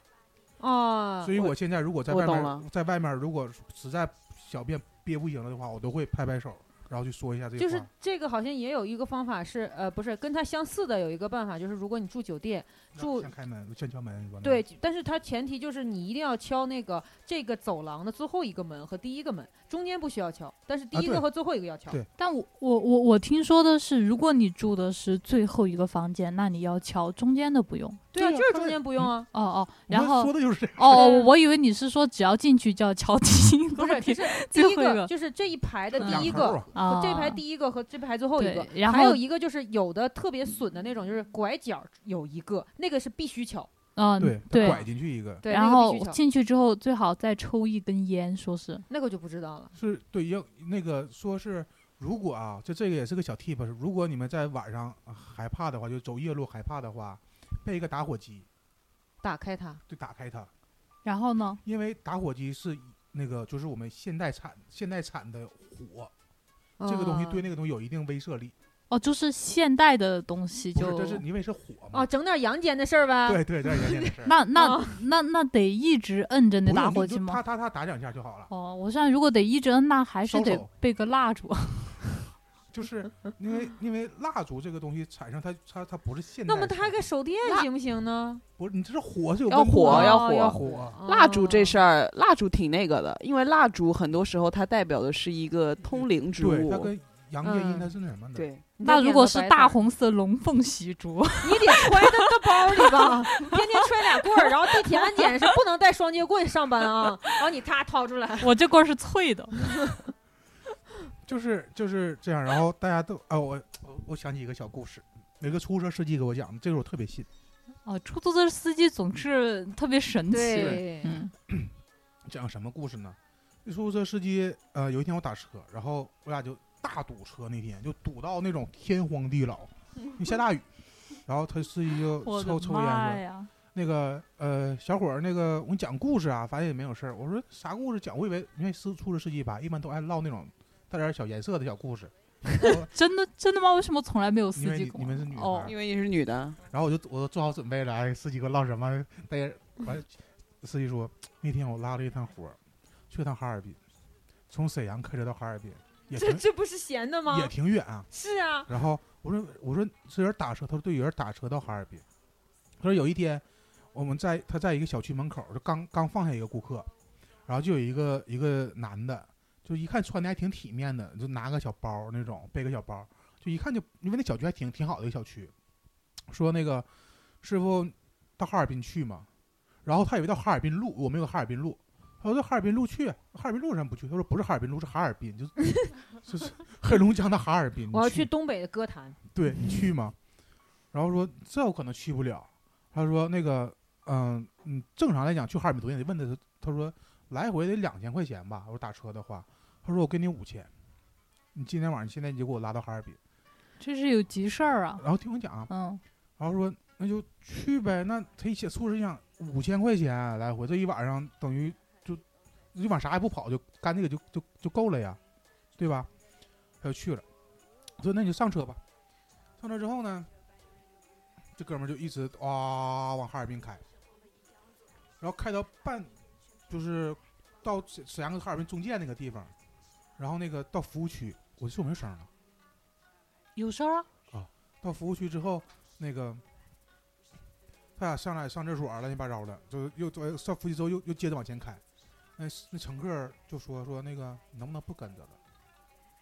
司机说谁别跟着了？然后那乘客说跟你没关系。我操！然后哎呦我操！我可能想打那个司机，然后真那的个打司机干嘛呀？打乘客啊呀，不打打乘客说然后错那了个，嗯，那个乘客就说：“你别跟着了，到哈尔滨再说。”他就他因为他坐副驾驶，你知道吗？他说他也没看见他打电话。然后那司机就说：“大 哥，你跟谁说话呢？”完了，大哥说：“ 跟你没关系，往前开到哈尔滨就完事儿了。嗯，完了有关系啊然呀。后他说：“行行行，往前开，往前开吧。”他是好像是晚上十点多，呃，从沈阳走的，然后哎呦我天，然后嗯他到那个他到那个就是那个那个那个那个服务站的时候，就后半夜两点多，完事儿早上五点多到哈尔滨的，他是。我到哈尔滨之后呢，他说我到哈尔滨什么地方？到现在进哈进哈进哈市那个城区里了。他说你给我到一个什么什么什么那个就是那个叫检察院啊，不是公安局，到一个哦，哈尔滨市总公安局门口，然后说那行就就他就开到哈尔滨那个总公安局门口了。嗯开到门口之后呢，然后他就踹人家那个门，就是哈尔滨那那不有那个大铁门吗？我靠，踹公安局的大铁门，，对，就那个乘客，可然后就说你开门，现在就要开门，然后因为公安局他不办案，他不像派出所的办案嘛，公安局就是正常工作的地方嘛。然后那个门卫就说你谁呀、你干嘛？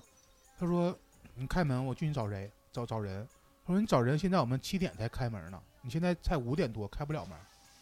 然后那个说我不管，就像疯了一样踹那个公安局那门。他说我要找，我就要找人。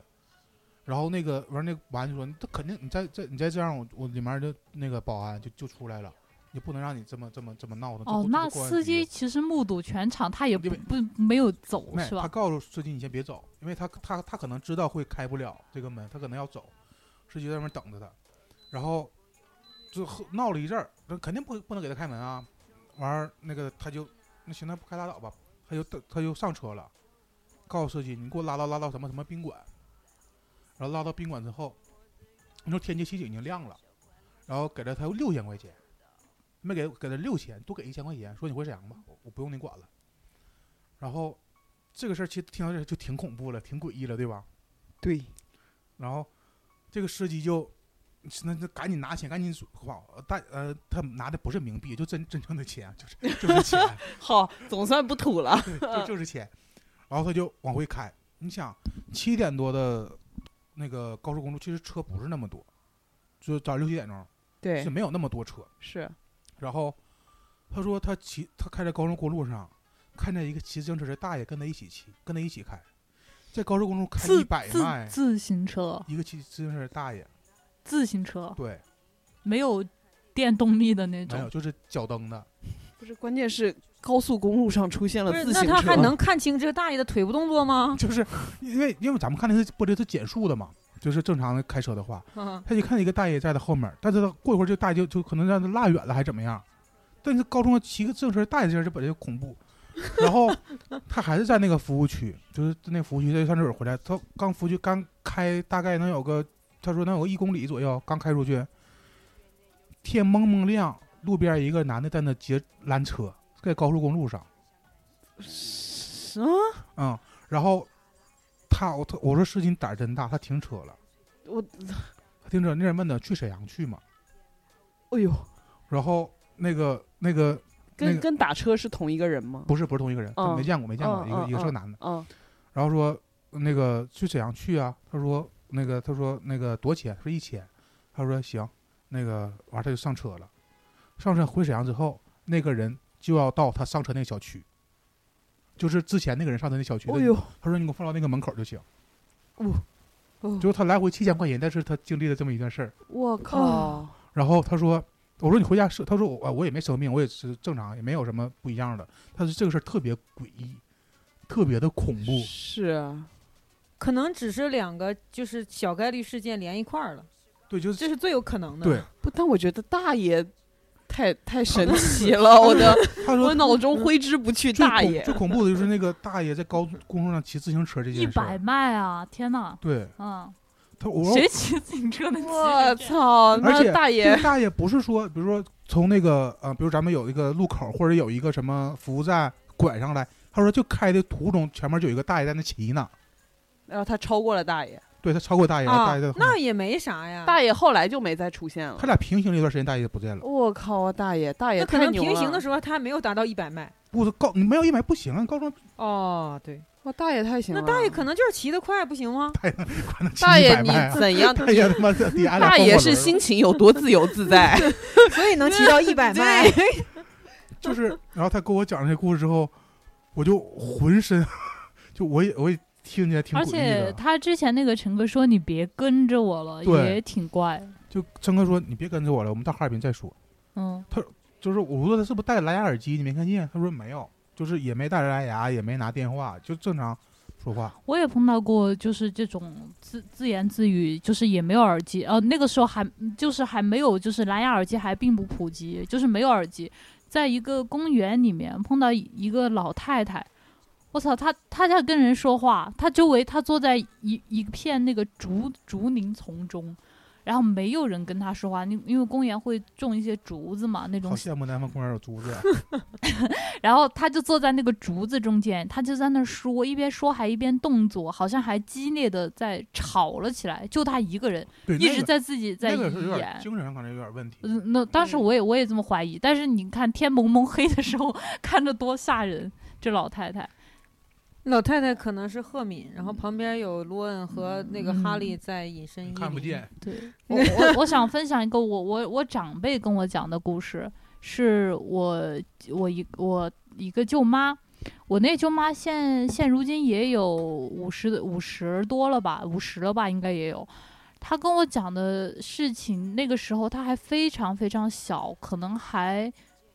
十岁还是不到十岁，就是就是绝对不超过十二岁这样子。那个时候他父亲去世了，他父呃他父亲哦不对，是他爷爷去世了。他那个时候我们我不知道北方和南方的习俗是不是一样，就是守灵，然后是家在农村。然后他爷爷的那个棺木呢，就停在那个农村的那个院子，不是一家有一个院子，中间有一个片空地，那个是用来晒谷子呀、晒玉米这些的。这停在那个正房中间。然后家人就守灵嘛，守灵也不用跪一晚上，只要这晚上不睡，就是大家聊天儿什么想干嘛就干嘛。当时他们那个是状态，因为不是第一天第一天晚上守了，第一天晚上得跪。然后呢，那个时候他去上厕所，他上厕所的那个厕所在他们聊天，就是相当于正面是停棺材的那个房子，右边是他们聊天的，左边那边一个角落是厕所。他去上厕所，上了回来之后，他发现有两个人带着他爷爷出来了。然后，呃，那个时候他还太小了，然后他对死亡没有一个什么概念，他就觉得他爷爷又起来了。然后那两个人呢是穿着那种中式的长袍，有点像那个丰子恺画的漫画里那那种款式，哦、那还挺好看的。嗯，然后就穿着穿着那种衣服，两个人带着他爷爷就就出去了。出去之后呢，呃，他觉得有一些什么地方有点怪怪的，然后后来他突然就是就想起来，这三个人就是他爷爷在中间，两个人在旁边架着他爷爷，他们出去的时候不是走出去的，是脚被拖在地上出去的。飘出去的是吗？呃，也没有离地，就是脚背，就是脚背啊这样擦着地这样出去哎的。然后这他一，所以他一直记得非常非常的清楚。然后后来也讲给我听，说当时他虽然很小，但是看到那种不正常的这种事情，他也是吓了一跳。那两个人他根本不认识那两个人有可能就是地府工作人员，嗯，对吧？哦、对但是也不是我们就是一直以来接受的什么黑白无常那种概念，就两个穿那种长袍的人，对，黑白无常谁也没见过，谁不知道长什么样儿？所有事情都是人们杜杜撰出来的嘛。嗯，对。但是我觉得脚背擦地这个事儿，我拖地这个事儿，我觉得好好好恐怖。对，我觉得好恐怖啊，是我的那恐怖点嗯。哎，我我小时候有一个事儿，就是也算是我自己经历的吧，但是也当时没有感觉怎么样。其实就是我那个时候是上初中，后来呢，就是那阵儿我奶奶。去世了，她是在那个外地出意外去世的。后来，然后我们就在外地那个什么办完呃那些事儿之后，就回到了老家，就是老家可能还要再办一波白事吧，就是让什么亲戚来一起，就是大家在一起什么拜一下那种之类的。然后呢， 那个时候我有一个小表弟，我小表弟那个时候特别小，大概两岁多吧，刚刚学会说话，话话也说的不是很清楚，就会几个单字。人家不都说小孩儿的眼睛会看到一些我们现在看不到的东西嘛，是吧？对，对，那个时候呢，我们就在那儿开始，大人在那儿烧纸钱什么的，然后我就在边上，嗯、反正我记得应该是就是烧快烧完，差不多烧完的时候，我那小表弟他就在那边突然间他就高声的叫起来，他说：“奶奶来，奶奶来了！”就突然间就喊起来了。啊，对，然后当时就把我们都给吓一跳，因为就是就就奶奶就已经没了嘛。然后呢，我姑姑就问他，他就说是哪个奶奶来了呀？我我小表弟就说就是奶奶，就是奶奶。我我姑就问他，他说那奶奶是穿着什么衣服呀？我我表弟说奶奶穿着。呃，他讲话没有讲那么清楚，但大概意思就是奶奶穿着那件她最喜欢的那件花的裙子，我奶奶她就是下葬的时候穿的就是她生前最喜欢的一条花的裙子。后来她，我姑就继续问她，就她说奶奶是一个人吗？我表弟说奶奶旁边还有一个不认识的老爷爷。 然后就是，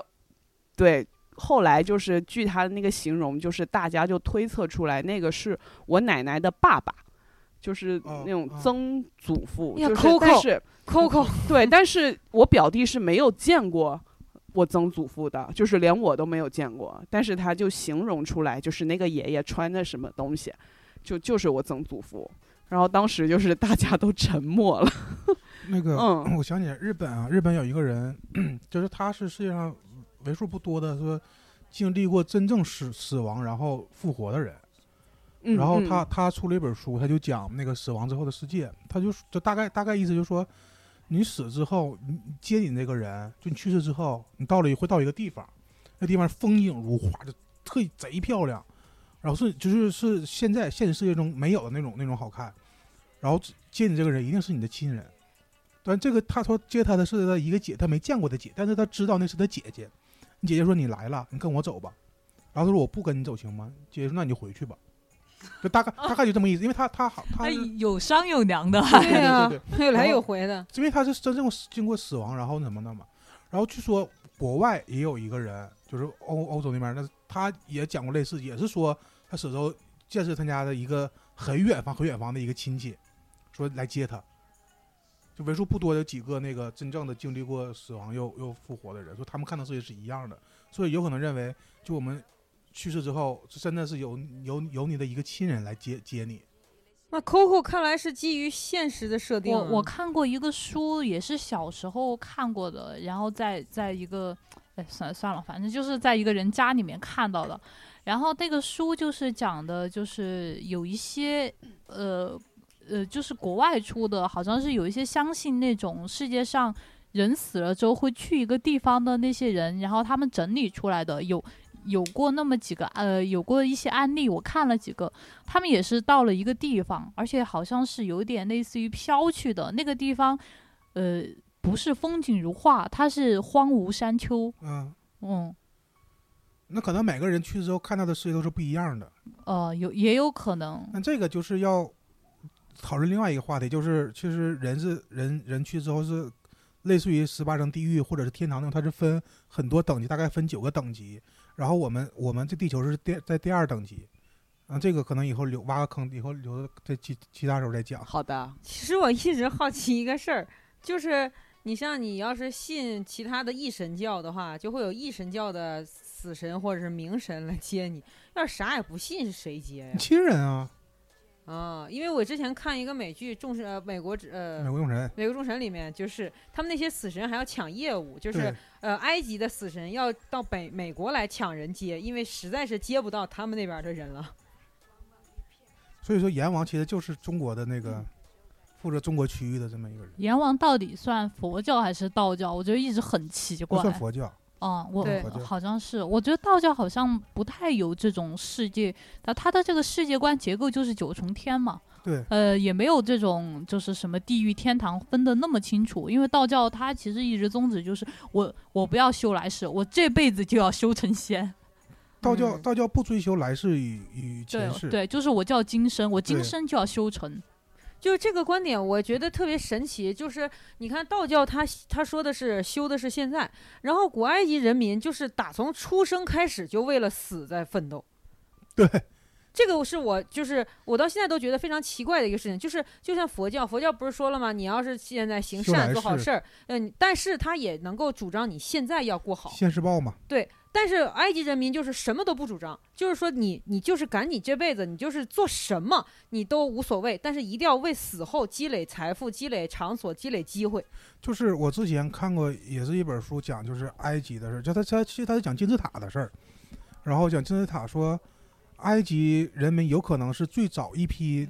到达地球的外星人，或者是最对早一批被神造出来的人类，嗯，嗯我也他看过他我，也们看过，他们的使命就是要累积财富，然后然后去建造，去去去去去建设，因为我那天看的一个就是一个文章，那篇文章它的基于的史实是什么？就是说那天啊，我们之前在以前的节目里面也讲过，当时讲的立意是说那个历史还没有被断绝，因为我们还有新的文物被挖出来嘛。新的文物就是在开罗市中心，呃两公里的地方，他们看到就是他们挖掘出了一个另一个那个狮身人面像的一部分。就是没有完全挖出来，因为埃及就是开罗，就像那个西安一样，你挖点啥就能对感觉到有东西。嗯，然后他们就发现，他们就没有办法挖掘，因为整整体挖，因为狮身人面像其实非常大，你对，整体挖掘要把一半个市，就是半个街区把它起开。但是他们就知道了，就是狮身人面像实际上是有两个，但是有一个问题就是，呃，按照正常中国人的理解，中国人的守护狮子不都是是一大对儿门口大儿，门口儿他而俩且是是正正好好的对左右放。那就想说，为什么在胡夫金字塔、在吉萨大金字塔群的时候，那两个狮子不是这么放的？他俩是对角放的，后来想明白一个事儿，人俩不是为了守护那些金字塔，对他是为了守护一个其他的东西，在那个东西的角度来看，他们是对着的。然后后来他们就研究说，那个在吉萨大金字塔，就是胡夫金字塔，不是最大的那个吗？胡夫金字塔的原来的塔顶，就是我们见到的，其实已经是那个塔的塔座顶儿被削掉的部分了。 嗯，对，就是它原来没有被削掉的时候，实际上是个金属的。然后说那个金属的上面还有指针，然后呢，而且他说这个吉萨大金字塔群下面的每一个金字塔下面其实都有一个空室，就是因为不是说我们小的时候接受的教育都是金字塔是陵墓。就相当于是一个大号墓碑嘛，就是立在那儿。对，但后来他们发现，其实不是，因为有很多空的，就是室。这个空室最奇怪的就是，他们永远是配套出现的，就是呃，一个空室是是在左侧，还有一个空室就一定在右侧，他们之间不管隔多远，但永远是空室和空室这样连接。然后后来他们就想明白一件事儿，就是这个空室如果一边灌上酸液，一边灌上碱液，然后再加上上面那个金属片儿，这就是电池。也就是说，吉对萨大金字塔群全是电池。而且在狮身人面像的耳朵后面，现在又发现了一个密室， 对，嗯，而且就是你们记不记得，就是我不知道我们会不会有，呃，比如会有说的我们两个是是八开头的那个那个年龄，然后会不会跟跟花轮有那个？就是我小很小的时候，我十几岁的时候，中央电视台曾经转播过在埃及的一次挖掘行动，然后对当时有一个九九六年，特别小的一个就是遥控的机器人，它沿着一条通道，那条通道就是在埃及金字塔的侧面发现的嘛。他们说沿着这条通道进去就可以看见我们。嗯不通过打开这个金字塔就能见到的里面，然后都贼激动，全世界都在看。我小的时候那次是礼拜天直播的，全家贼激动，就那种全体在目睹人类历史文明进程那种感觉。然后有一个莫名其妙的石墙挡住了，然后转然后转播就中断了。我那是我小的时候第一次就是目击这个事儿，你这个故事吧，应该留在我们探索地球、探索自然的时候再、啊，再再对讲。，不是，这还有一个后续，就是后来哎继续这故哥事还你是要能给我连上一个诡异的故事，我我就佩 服你。啊，不是不是要连上，我的意思是说，这不咱说那个啥嘛，就是你必须引入到灵异就主是题啊，带带带人那个什么的事儿嘛，就是把那个前世和后世的事儿嘛，啊是不是后来发现那个金那个石墙，他们后来断层扫描了那个大金字塔，发现那个石墙后面呢又是一个空室，也就是说那个石墙后面可能是那个大金字塔里面的电池室。嗯我发现就是锤锤讲的故事都是要么欧欧洲的黑魔法，对要么就是什么呃 那个金字塔，对或，者是什么罗马。就是就时不时要来离题一下，对对，对，但然后但你让我们要不知道怎么接然后回你去还，得陪他唠，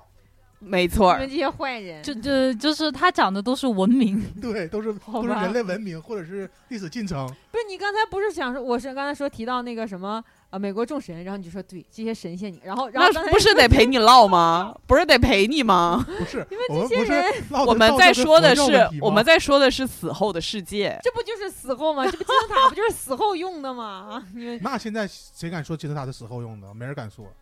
不能下定论啊。哦，那倒也嗯。是。好，我就强行转回来。对，哦 那你们你们见过没呃没，见过。就你们见过没见自过，杀的现场吗？没见过，没没没有。这很神奇。我是小的时候就是我们家那个楼。和我们对面那个楼中间隔着两大块儿空地，就是隔着两个，每个小区不是有一块儿大的空地吗？我们小区是我们小区的空地，然后中间隔一个很长很大的一个车棚，就是北方人都知道，北方自是停自行车的，对，巨大，那个车棚就能并排，就是把车子横过来四辆，嗯，就是很宽的一个车棚。然后在那边是另一个小区的空地，然后是另一个小区的第一幢楼，它是这样的。嗯然后我们家就和那个楼是对着的。然后呢，当时当时是就是一个特别奇妙的一个一个夜晚，那个夜晚突然间停电了，就是整个小区停电，应该是检查供电系统。然后我和我妈还有我爸，我们三个人就在阳台一块儿吃西瓜，是夏天。然后然后他俩突然间起身回去干什么事儿，然后就把我一个人留在阳台上了。然后当时也没什么，因为当时我很矮，我很矮的话就是我站起来，大概阳台不是阳台有台子嘛，就是嗯玻璃所在的那个位置，呃，在那个根儿那块儿，然后那个台子刚好没过我的胸，也就是说我的半身是越过那个阳台的，我就站在那儿，我也不知道为什么我会站在那儿，就是没有任何目的的站在那儿，然后就发现对面阳台又有一个人用同样的姿势和同样的那个高度高度和位置这样看着我，然后我们俩就对视，但他是个成年人，我能看出来，因为他很明显他的那个腰才在阳台那个位置，我是那个胸在阳台的位置，然后呢，他看着我之后，然后我就是，这不是停电吗？所以我这是暗的，但他那是亮，因为我们是不一样的小区，也就是说我看他的时候特别清晰，他看不见你，其实，对，是的，我就看到了一个，他就突然间翻身，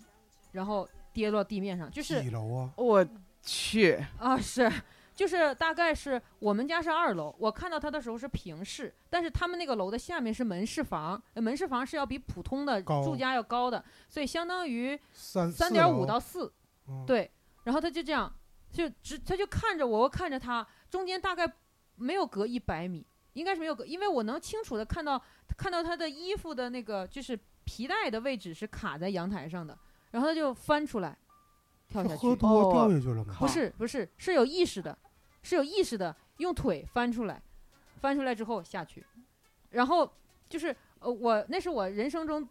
到现在为止就那么一次看到了。然后我原来以为人会翻个个儿，然后掉在地面上嘛，就三百六十度旋转啊，，自由跳水是吗？呃，我以为会是这样，嗯，但大是楼大楼台下栽下去的是吧？，对，就是啪掉在地上，然后你会感觉到就是它的那个呃，正常情况下你往下跳，你的头不是先着地吗？嗯其实不是的，人的头不是先着地，是人的头和肩膀之间那个三角区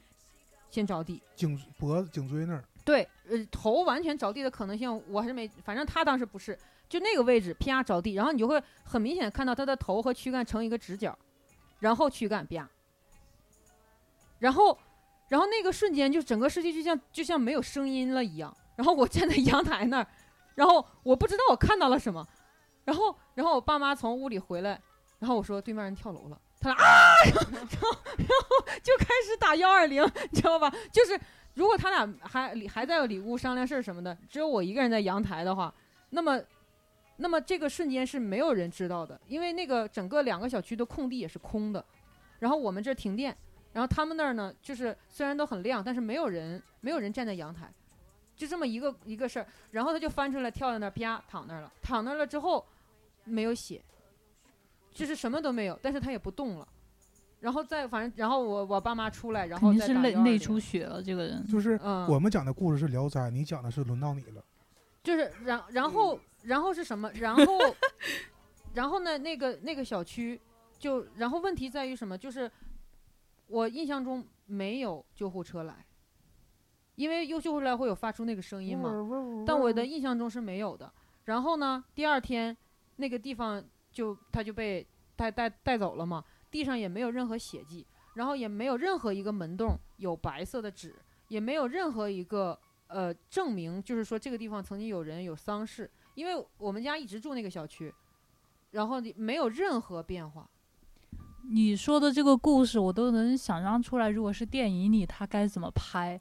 啊？就就最后会拍的像这个人这个事从来没发生过一样，这个人对也像从来没，就就有点像可可西里那个人掉进流沙里之后，哎那种啊拍法，哎再就来一个然后大就远景，对，一哎切都一特切别如平常静，一切都特别平如果静，这是哈尔滨，这不就是白日焰火吗？啊对对对，就是平静到你你除了我好像没有人，但是的确是它发生了，因为我印象中我爸我妈非常激动，开始打电话，但你爸你妈没看到，对，因为是你说的。我说那儿有个人，他们他们就看那个就看到了人，尸体嗯看见了，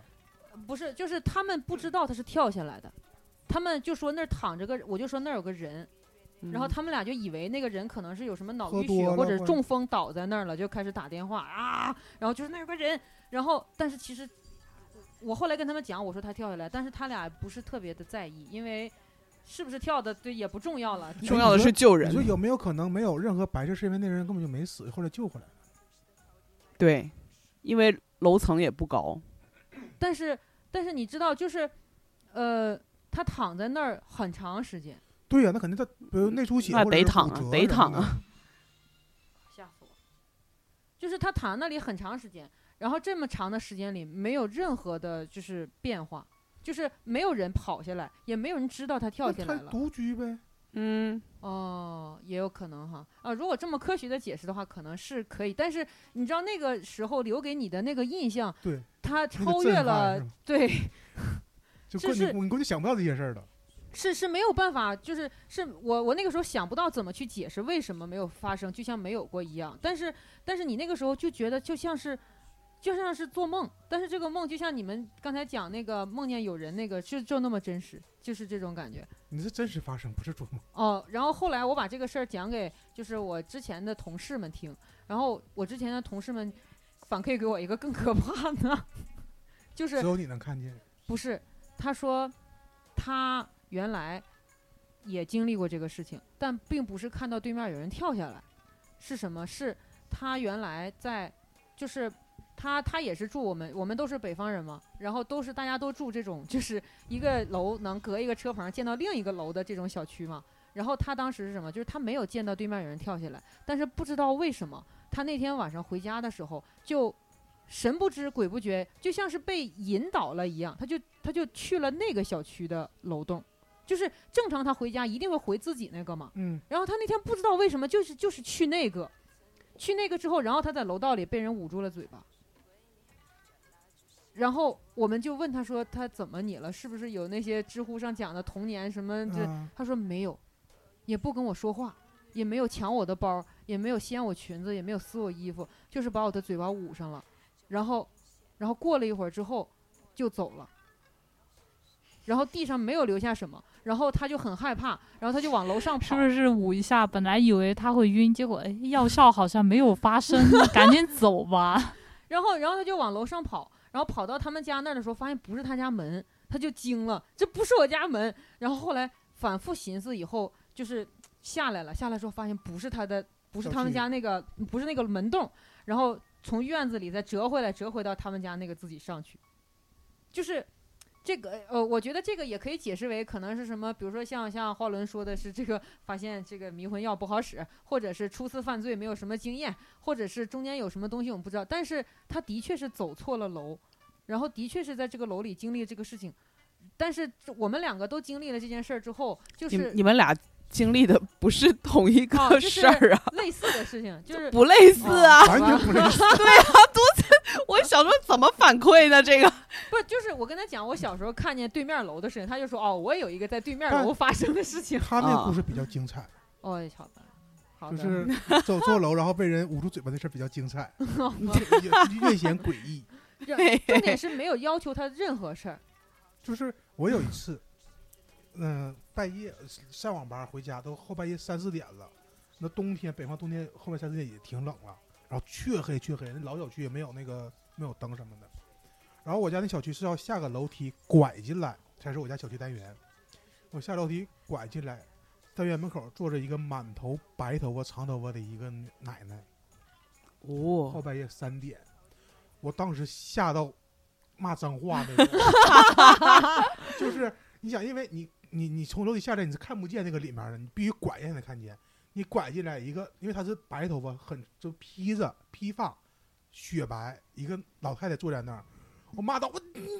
嗯，我吓吓得完了，那个那奶奶说：“小伙儿没事儿，是人啊，没事儿，我是人。我是人”那个老了睡不着，下来坐着，我说我是人，没事儿没事儿啊。哎呀，我奶奶还挺懂你这个心理活动的嘛。你正常，他他可能没想那点儿。我还有我人我还有有人一个回来跟你类似的经历，我我我跟那个主人讲过，我也是气，我也是吓到骂人，当场骂脏话这。太搞笑了。就是我我上大学那会儿嘛，我们学校有一个专业叫形象设计，然后他呃他们这个专业就是有好像有那么几个宿舍是跟我们是同一楼层，然后。就是我们这个走廊走完了之后，会有一个水房，然后是厕所嘛。然后你要去厕所，你就会进穿过这个水房，然后水房就洗衣服呀什么的。然后当天晚上大概是两三点，可能是三点多吧，因为我觉得特别晚，已经没有任何宿舍在发出声音了。然后我就去上上厕所，然后睡得迷迷瞪瞪的。然后上完厕所回来呢，我看到那个水房那个水龙头，它下面不是有一个呃可以放盆儿的那个水槽呃水呃对水槽，那个水槽里面放了个盆儿，然后那个盆儿里面放满了水，水面上飘着一颗人头，飘着一个人头，然后有头发，五有五官，形象设计，你想然后啊我当时没有反应过来，我我吓得骂了几句脏话，就， 然后我当时就在那儿骂你，是骂那个骂那个水盆儿 吗？我不知道我在骂谁，我就我就我第一反应我就是， 第一个反应我就是在那儿在那儿骂，骂完之后我反应绝绝逼是这个专业的人搞的事儿，就是我也不知道他们他们可能是想洗那个头，但是决定先泡一晚上， 然后就泡在那个水盆儿里面，然后我我操，我就晚晚上看到水盆儿里飘着一颗头，哦，突然间明白了。嗯，啊，但是我那个以前听过一个广播台，是两个道士做的广播台，他们哦就说，当你在、精彩，真的就是两，他们就说，当你在遇到你不能排解的邪性的时候，高声的骂出污秽之语是对很有效的。呃，是我当哦时就好多好多理论都是这么 说。啊对对，我就是就是我就是我哥，呃，我哥，因为我俩是我我我就他他的另外那面儿就是呃叫什么？他爸那面儿，我能能明白吗？能啊，啊，他爸那面儿的姐姐怀嗯，孕，表姐嘛，对，就表姐怀孕，怀孕，然后那个就在家怀孕，大概是五个，就五个月之前还挺正常，五个月之后，天天吃完饭就只有就吃饭睡觉，然后吃完饭就坐在床角对着墙，就他家那个床有个对着墙角嘛，就坐在那儿也不说话，然后到点儿出来吃饭，然后回去接着做，然后晚上睡觉，大概能有个几天，然后刚开始大家就以为是那个产前忧郁症。嗯就给他送医院看，然后医生就说他不说话，我根本就感觉不到他是不是，然后说你现在也不能开药，因为嗯怀孕不能吃药啊，完了就先回家吧，然后就跟我哥他爸说，我哥他爸就是是一个特别狠的那么一个人，就是就是那种身上都带杀气那种人，因为他他他他爸以前是混混混混混社会那种，然后就说那个那个管他叫老叔，就是说那个你上咱家看看吧，看你家这个咱这个侄女怎么回事儿然后他爸就去了，去了，然后那个那个他姐就坐在那床上就能坐着，也正常来说家里来人了，老叔来就打个招呼啊，这没有，就坐在那儿。坐那儿之后，他爸一看他不对劲儿，点了一根烟，说你们先出去，就把所有人都支出去了，门关上，在屋里狂骂，就骂到 就是就是说就说你他妈现在离从我家走，现在你他妈不走我就砍死你，就这么样。因为 牛逼啊他呀、爸可能带带着都带着那种血特别血腥那种那种劲儿，你知道吗？然后骂大概半个多小时，奇怪事儿来了啊，他姐突然间站起来了，说：“哎，老叔你怎么来了？”大姐万一是中二病，然后骂被骂过之后，突然间就 醒是悟了。你想，他姐就突然间站起来说：“哎，老叔你怎么来了？”完事儿老完事儿那个他爸说：“啊，没事儿，就那个就咱出去吃饭去啊。”哦，。然后行啊，我想吃烤肉什么的，完事儿就完事儿从那就没事儿了哦，哇，不是，我想这得骂够久的呀。半将近半个小时嘛。对呀、都给人骂饿了。不是，就是说，就就是说你，你刚才不说了，骂人其实是很有效的一个一个是一个一个。是嗯我其实我对我当时第一反应就是在那儿骂，他他的意思是，他说骂就是骂这些污秽的词，并不是他终结这个事情的原因，原因是因为当你在骂这些词的时候，你中气特别中气足，十足。对你只要中气足就能驱散他们。我有我有一个适得其反的事儿。你骂了，对啊，我骂了。然后呢？但是这其实其实这不是一个什么事儿啊，这个是我做的一个非常荒诞的梦，我讲出来有点、有点搞笑，嗯又有一点。 又有点，反正我就觉得他是他是搞笑为主啊。就是我有一天做了一个梦，那个梦里呢，我是在玩一个游戏，具体是什么游戏我不太记得了。反正我就是老死老输玩玩的特别 菜，我就很生气，我我就我就知醒了道嘛。啊，对，对我迷迷糊糊的就醒了。我醒了之后，我那个时候是那个就是夏天，就是开着空调嘛，空调有一个蓝光，然后我就嗯迷迷糊糊的睁开眼睛，我能看到那个空调的蓝光，但是我这个时候，我突然发现我好像动不了。动不了之后，我就发现我好像是被鬼压床了，但是那个时候又是还游离在那个梦境与现实之间，骂人。我记得不是，我记得我最后的一个动作是我非常生气，我去给那个游戏打了一星，我就说什么烂游戏？ 还是个手游。对，对对也不是，一定 Steam 还有可能，嗯，对有可能，呃，我不记得是什么载体啊。然后我就打完一星之后，我就我就迷迷糊糊醒了，我发现我被鬼压床，我 动不了，然后我就现气，我就破口大骂，因为我每次被鬼压床，我就会破口 大骂。我走开什么的，我就那边狂骂狂骂，骂之后我发现我好像激怒了对方，因 为我感觉特别真实，你知道吗？我我能感到好像就是我眼珠子能转，我压得感更到使劲儿了。对我感到那个就是我的右边好像有一坨黑影，它就是突然间逼近，我都能好像突然感觉到。有气吹在我的脸上，我不知道为什么，我都感觉特别真实。空调吹的吧，但是我但是热风，哦，我知道，我知道，我知道，他在跟你对骂，但是你听不到，你只能感受到他的口气。没有没味儿，没味儿。 battle 对，没味儿。然后我就非常生气，我我就继续骂，我说你还敢吹我什么？我也不知道为什么，我当时完全没有感到害怕，然后我就变本加厉的骂，我就我越骂我越发现我越挣脱不了，非常的无力。后来，但我我完全不知道这个到底是现实还是梦境，我还是。继续沉浸在那个游戏的那个场景里，然后我后来我就骂了一阵儿，我发现没有办法，我就妥协了。我说好好好，我说我改成五星吧，我就然后就是我还迷迷糊糊能看到空调的蓝光哦，然后就在那个空中浮现出五颗星哦，我就嘣儿点亮那颗星，点亮之后我发现没了，我我能睁眼了，我突然就就睁眼了。压你的应该是个 技术，对，我觉得是，我就觉得是什么开发者之魂，你知道吗？ 对，是不是被祭天那个？就我们整个整个成员祭天吧，嗯然，后我就非非常的荒诞这个梦。我后来我就醒了，醒了之后我发现我刚刚可能所有看到的什么空调的蓝光也全部都是梦。我后来我才彻底的清醒，但是当时那个感觉就特别特别的真实，然后我发现记到现在。手机里多了一款游戏，没有，我我当下打开手机查看了，没有，没有， 没有，哦但特别的荒诞，啊我感觉。你们知道，就是那天我发现有一个群体叫做清醒梦群体，或者叫清明梦群体，嗯，怎么样？他们就是利用我我差点加入他们，对然后后来我发现这个事儿有很多不好的地方，是后来的我就没有加入。对能不能先说一下？对清明梦的意思就是说，利用你在睡着的时候残存的潜意识里的清醒的部分，就是你的潜意识是不可能完全睡着的，人的潜意识永远是活动的。然后，但是你睡着的时候，潜意识的活动就可以从底层翻到表层来，因为你的表层已经沉睡了嘛。然后他们就说，训练这些潜意识产生真正的意识，因为潜意识实际上是人比较呃，就是比较原始的那种意识，比如说渴饿、性欲，然后期待被人关怀、保护这种，就是你谈不上什么 梦想这种东西的，就是这种简单简单来说，就是你做到了这一点之后，嗯你在梦里面，第一你知道自己在做梦，对，第二你可以控制自己的梦，就是说你想什么你想过什么样的人生，就对在这个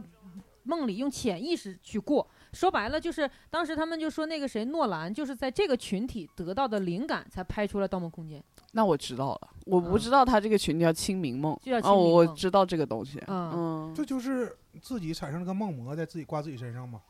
对就你能控制，对，对。能控制嗯梦。但是这个嗯会有一个问题，就是如果你时间长了，你会不知道你现在在不在梦里。哦，我我知道，我我知道的缺点是你老这样长了之后，你没有办法正常做梦。就正常人做梦，嗯，第一你不能控制自己做什么梦，对，然后第二你也不知道自己在梦里。但时间长了之后，他们每次做梦都能控制自己梦，都在梦里，而且这种其实非常费神，醒了之后睡了跟没睡一样，就很长难，就很累，很累。长时间以后对身体是会有一定损害的。我我就觉得好失落呀。比如我在梦里面得到一个特别想要的一个限量的球鞋也好，手办也好，然后醒来之后啥也没有不。是在他们的控制的意识里面，你可以连续在这个把你的人生在里面过起来，所以说你不会损失那些东西。就是你想想做什么梦就能，对，你相当于拥有第二人生了。所以嗯很多人加入这个团而且是体，可控的，嗯，就为了训练自己。但是会有人说有那个就是副作用，副作用就是当他在现实生活里得不到东西的时候，他的那个痛苦感要比没有训练的我们这种人大很多，因为被他放大了。对，是吧有一个地方能得到，所以这种人容易会产生什么？就是产生莫名其妙的暴力行为，因为他在那个世界已经是无所不能的了，但是在转回到现实世界里面，他不能的时候，他的痛苦感要比我们普通人大很多。张东升，嗯，张德生不是因为秃产生痛苦吗？不是，他就是做梦嗯做的。嗯，反正就是也有这种群体，但是这种群体还数量不小，而且在知乎还有很多独立论坛上面，他们都很捍卫他们的这个能力，他们觉得这是一种平常人可以习得的超能力。嗯，这个有点，呃，这个有点像有有一点像有一个道道家的有一个修行方式，就是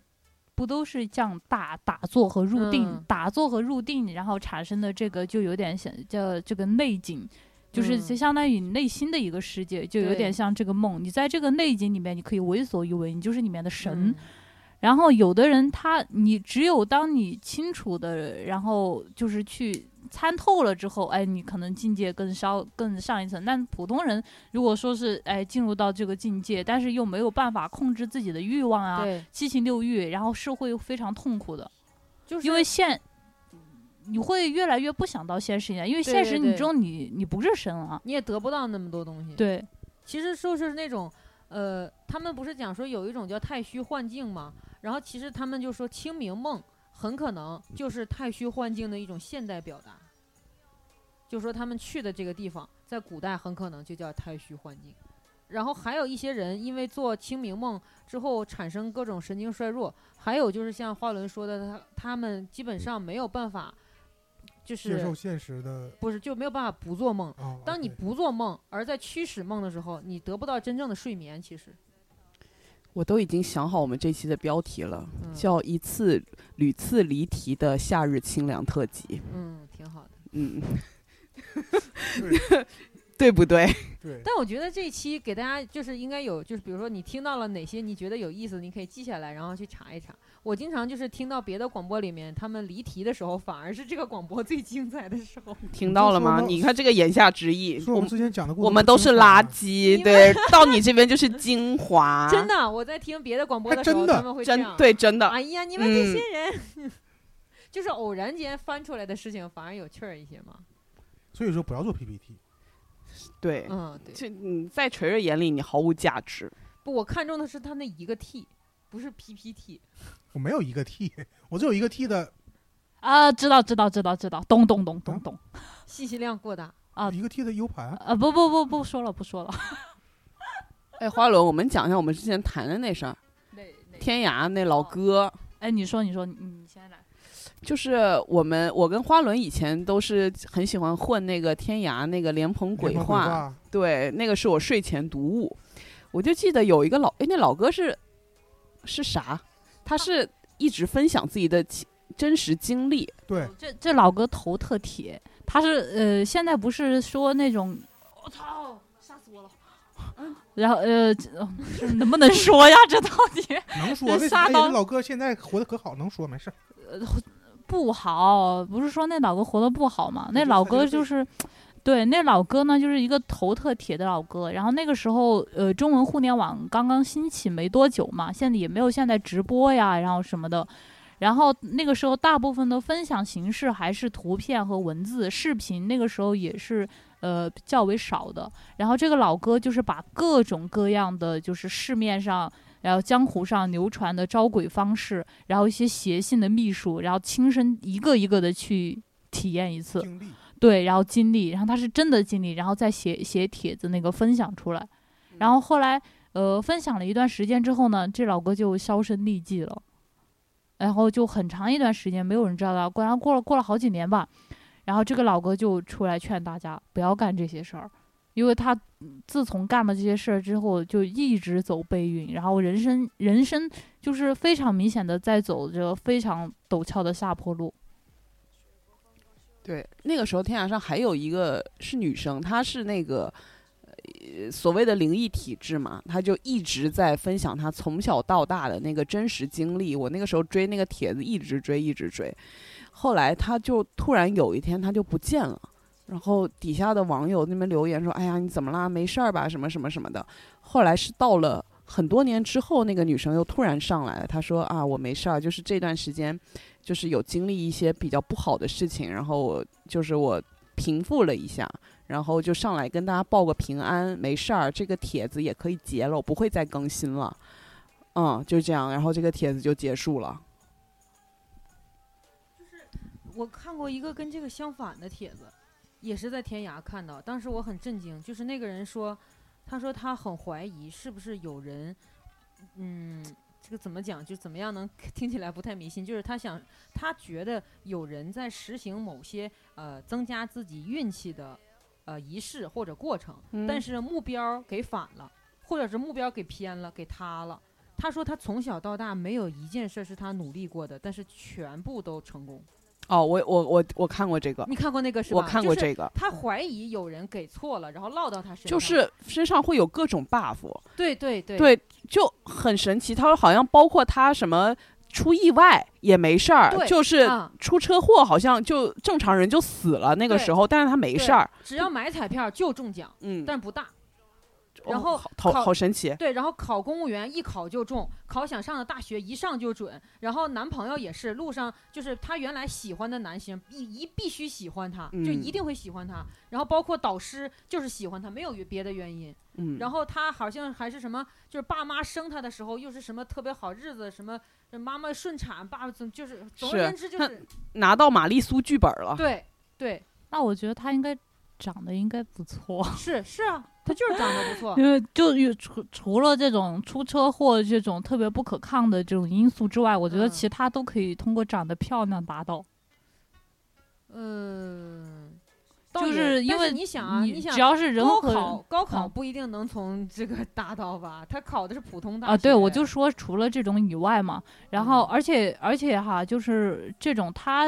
报学校，他也不可能去报一个剑桥，对不对？就是那种自不量力的报一个根本不可能的东西，他肯定是报一个哎有可能，但是也有可能不能的就一个是学校。你看他的照片儿，他就是一个邻家邻家妹妹的长相，就没有说特别到到那种能够扭转命运的美貌，他哦就是一个长得不丑而已，我觉得我还我可以。我我觉得我我我觉得特别美貌的话，就就有长辈就不会喜欢，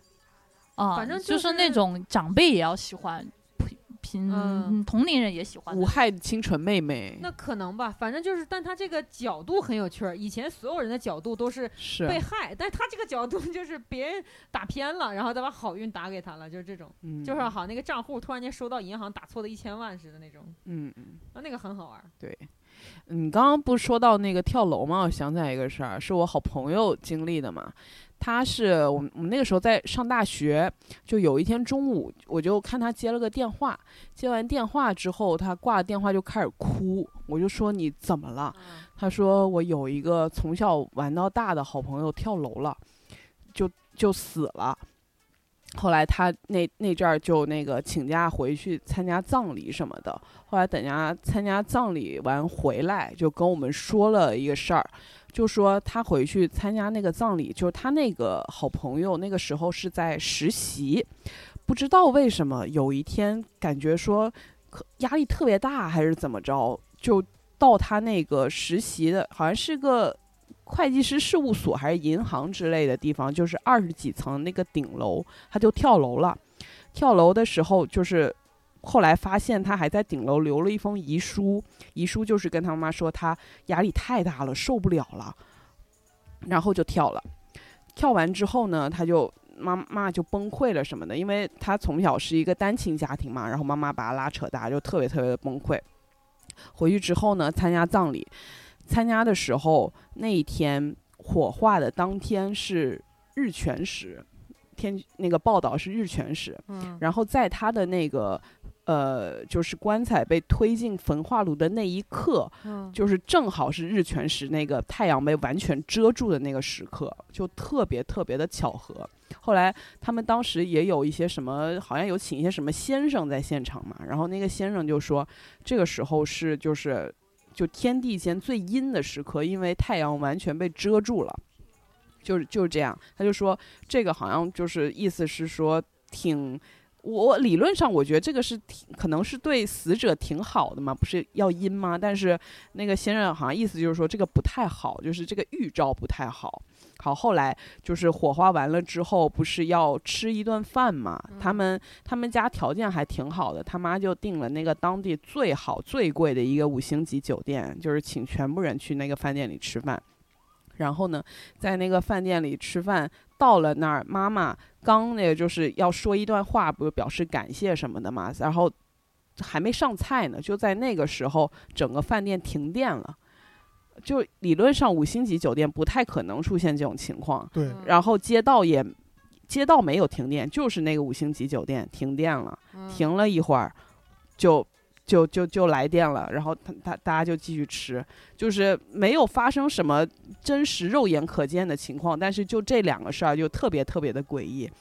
后来呢，就是有那个警察出来就说，呃，据他们的那个回忆，就是在那栋楼去年的同一时间，六月中旬的时候，也有一个人跳楼在那个地方同一个位置，嗯，哦，好吓人，就很吓人，哦就不知道为什么，嗯，解释不清。日全食推进焚化炉那一刻是日全食，嗯，就然后全黑嘛，全全是黑，完全被遮住。嗯，遮天蔽日啊，这个人。对，哦就哦很那他很他可很能我奇觉得他怪。他不像是他可能是有任务让他回去的，不让他别在人间待着了。那 那怎那么解那释去然 后年呢停？电的时候，就是他回去时候需要能量， 对啊，那去年呢？去年也就回他们去都是被嗯选中的人。对不是那个去年日全食吗？去年没有日全是食，很但是同一个地方也有一个人跳楼，同一天吗？我不知道是不是同一天，但是同一就个是地方，我觉得可能上天台就那个地方比较比较 好，可能 好的。就跟那个呃富士山底下那树海不是就自杀之林是似的对，干这个事儿。那可能如果他要是，那可能就是那个上面说说你你回来吧，别搁底下玩了，现在下面有什么什么什么情况，对吧？哦，就是我有一个同事的事儿还挺逗，那个事儿是啥？就是我们呃， 就我们你都觉先得讲先笑不，不知道该怎么，就是 是觉得非常邪性。就是他，他跟我，因为他吧，原来是在杭州上班，然后他来北京之后来，然后我们成为的同事。然后有一天晚上，我们大家在那加班，闲的没事儿，他就跟我们讲，他说他特别讨厌南京。 哦然后我们嗯，对，他说特别，我们就说为啥？我们说是因为南京这个这个话太太就是南京话不都都是充满了那对啥吗？对对对他说不是，他说我在南京我就难受。我说这怎么？他说身体难受。我说什么 叫？他说他说我一开始以为是水土不服，但是我发现也不是，就是水土不服那个症状跟他不一样，他就感觉脸麻。就是只要他在南京，他脸就难受， 就是脸特别麻。哎，这不过呃我我是在南京读研的嘛，嗯就真的是我有同学啊，他说啊他到了南京之后就开始很背，啊，就是各种运气不好，干什么都很衰、啊那种，我也不知道。但是我是观察到一个现象，就是至少在我读研的那几年啊，嗯每到那个南京大屠杀悼念日的那一啊天。一定是阴天，你不嗯管前一天、后一天，你大至少太能阳观察什么三的，啊年对我嗯真真的，我那三年就是这样。但是嗯南京的朋友可以就是采访一下，是不是每年都这样？嗯我至少在那三年就是，就前一天就是晴朗无比，后一天也晴朗无比，但是嗯有可能那天早上还微微的出了太阳。我记得有一年就是这样，那天早上还出了太阳，我想，哎，今年不是阴天，到了鸣笛的那个时候就就是一阴定天，是阴天嗯阴天，对，呃，特特别然的后那个，然后就接着说我那个同事嘛，然后他就他就感他就说南京使他脸麻，反正就是他去南京好几回玩儿啊、探亲啊、然后办事儿都都难受，就是他说就是最。直白的感受就是脸麻。我们当时给他解释，就是他这个皮肤可能和南京那边儿水土不不合适。然后呢，你在酒店洗脸啊什么的，用的不是当地的水嘛，然后就有那个过敏。然后他后来带氯雷他定什么的去南京，反正就是这个脸就是不得劲儿。然后 就我我我觉得可能是这个有的人体体质不太一样，啊，就是说呃是那种体质说时场问题，我觉得哦、是对，哎就也是也有刺这种可我我能跟性他啊完全相反，是我吧每次去南京我特别舒服，就对是吧通体舒泰的那关键种是。这个事儿的后半截，你知嗯道吧？后半截是啥？就是我们没有办法去解释，但是我们就是觉得有点呃，说好笑好像不太尊重，是啥呢？就是当时是公司一块儿团建，团建完了之后。呃，那天呢，那个这位脸麻的同事呢，就和另一个同事就说我们一块儿去逛表参道啥的，完了结果没逛了，在日本，对嗯，没逛了。完了之后呢，他们就拐去别地儿了。然后他就说，他是跟另外一个同事就说，那你选一个地方吧。那个同事也没有告诉他他要去哪儿，就说那你跟我走吧，反正你那表参道咱去不了，咱就去别地儿。结果那个同事是想偷偷摸摸的去看看靖国神社，那你知道吧？真的，我们为啥我觉得知这个道事这儿俩人是谁了，是不是？啊，你知道了吧？啊，没，我们啊，我和我和野爹原来是一个公司的，然后我这位脸麻同事一到进过身的脸也超麻，就脸贼麻，就麻的就就当时就退出了那个进哎，过，怎么有一种左右不是人的那种感觉？就退出了靖国神社那个就是那个神社所在那个区域，就是神社前面不有个鸟居吗？嗯他在这个鸟居几米开外就行，一进那个鸟居他就难受，他这个脸就贼麻。那他可能前世可能就是个南京，然后，然后他就他就特别闹心， 然后他就他就站在那个金国神社那个鸟居的就大概几米外吧，等我那那同事参观完，就是，然后他回来我们讲这个事儿，我们然后他就说，他说就是就像你猜测似的，他就自己觉得自己可能是个灵魂南京人人民，就是。对，但是他至少要在一边儿不麻吧，两边儿都麻，给我的感觉就是，哎，你上是感觉是上辈子是一个日本人，这辈子到南京连麻，然后这辈子回了靖国神社，你是一个中国人，就那 种。反正就是，但是他自己的解释是什么？就是这段记忆给他的躯体，不是，或者是给他这个灵魂留下了很难受的这个感觉，所以不管是回到哪儿，他这个感觉都会啊只要让跟他这个事儿相关的地方，他就难受。嗯，他说这种脸麻是除了在南京和靖国神社那天从来没体验过的脸麻。我们就说，那你你好歹体验个其他的感受啊什么的。他就说就是脸麻。后来我们怀疑他有可能是当时可能是面部重创，所以脸麻还是怎么？呃有有时候会不会有可能就像就是那个面瘫的前兆，有的人不是会睡觉的时候吹为冷什么 ，风那为什么在南京跟在日本才有这种症状呢？不知道啊，哎，对啊，那就很神秘。就很很难讲哈、就可能它是嗯一个极大概率的两个地方有相同的磁场，然后他就脸麻的。我 有我有一个朋友是一进寺庙就要晕倒。是吗？一进寺庙就要晕晕倒，但是他偏偏又挺信这个的，所以就是不能参佛拜神，他很难受， 因为 因为他一进寺庙他就眼前发血晕吗就是血血，糖那种吗？呃不知道，反正就是就是每次进去一会儿马上就要出来，感觉要晕在里面了那种，那是太信了，太虔诚了吧？嗯也没有那么信，就是这普通的那种。嗯然后就是呃，他们他们家不是有一个那种嗯，就是要好的这种搞这种东西的人嘛，什么嗯风水师这种。嗯然后，然后，然后就是说，这个他这个嗯体质不适合进去，因为很多人认为这个寺庙里面一定是很圣洁的，但是嗯那个人说，但是其实不是，寺庙里面更，呃，这种东西的碰到概这率种嗯更高更高，因为佛普度众生，不是只有人才是众生的哦，明白。啊、所以所所以很多东西都会往寺庙里面跑，因为佛普度都可以普度众生嘛，嗯。哦，那也有可能哈、嗯，我觉得在逻辑上至少它是能说通的。是，嗯， 嗯，但是想一想他。那就证明他的体质很很不好，或者说他的体质很招这个东西。不然他，你看我们普通人去了同样的浓度，为啥我们就是呃，很招，就是有一个有呃，反正中国有一些就是说法嘛，就是我不知道你们有没有听说过童子命哦听过哦哦，嗯对，他就是他就是童子命，但是我听的那个童子命是说一辈子都是小孩儿的命格，哦，不是，童子命的说法是，呃，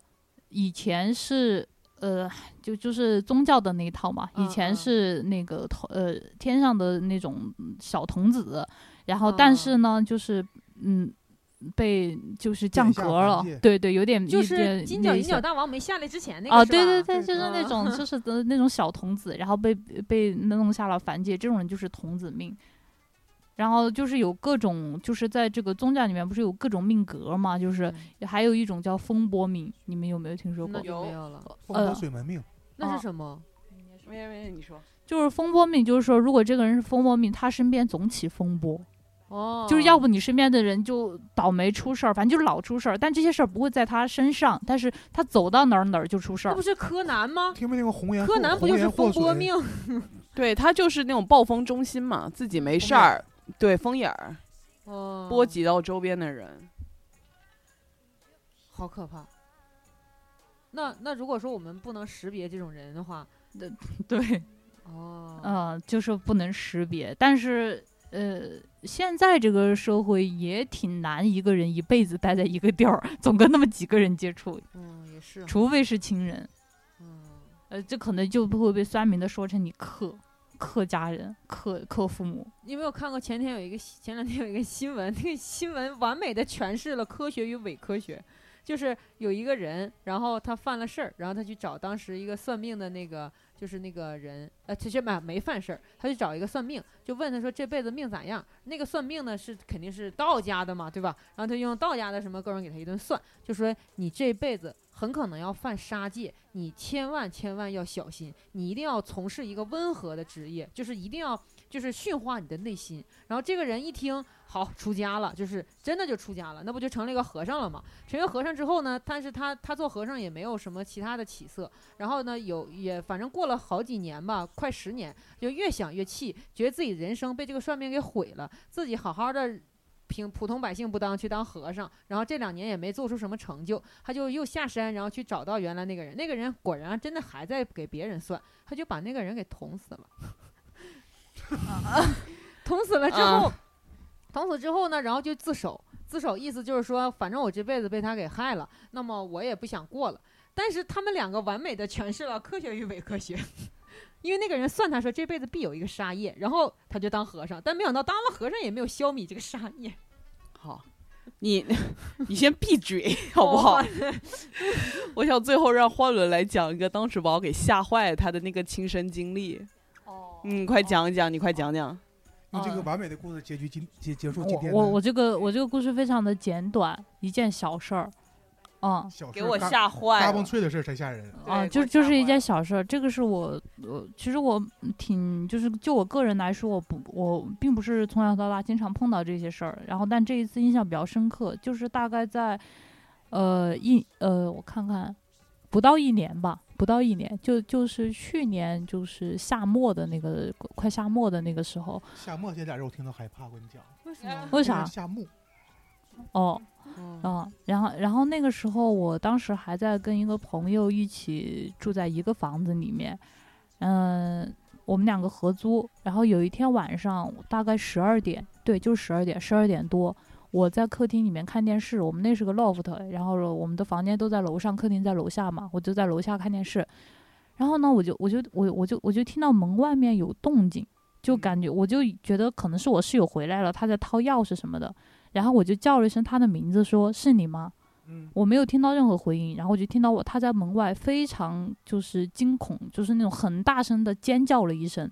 女生女生儿、啊，嗯女生，然后他就进来了，进来了，进来了，他自己开门进来了，进来了之后。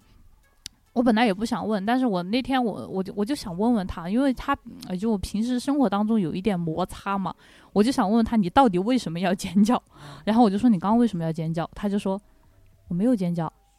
然后我们两个就把我们呃，就是刚刚进门的那个时候的事儿给理了一遍。啊然后我我刚刚说我听到的是，呃，门外面有那种动静，我问是谁，呃呃谁某某某是你回来了吗？啊，然后然后是呃我说是你吗？就一字一句我都记得，我说是你吗？然后是尖叫，他在门外呃门外，然后是他是先敲门，然后说某某某就花轮你在家吗？我没有听到这句话，他说花轮你在家吗？然后他听到我在里面说别进来。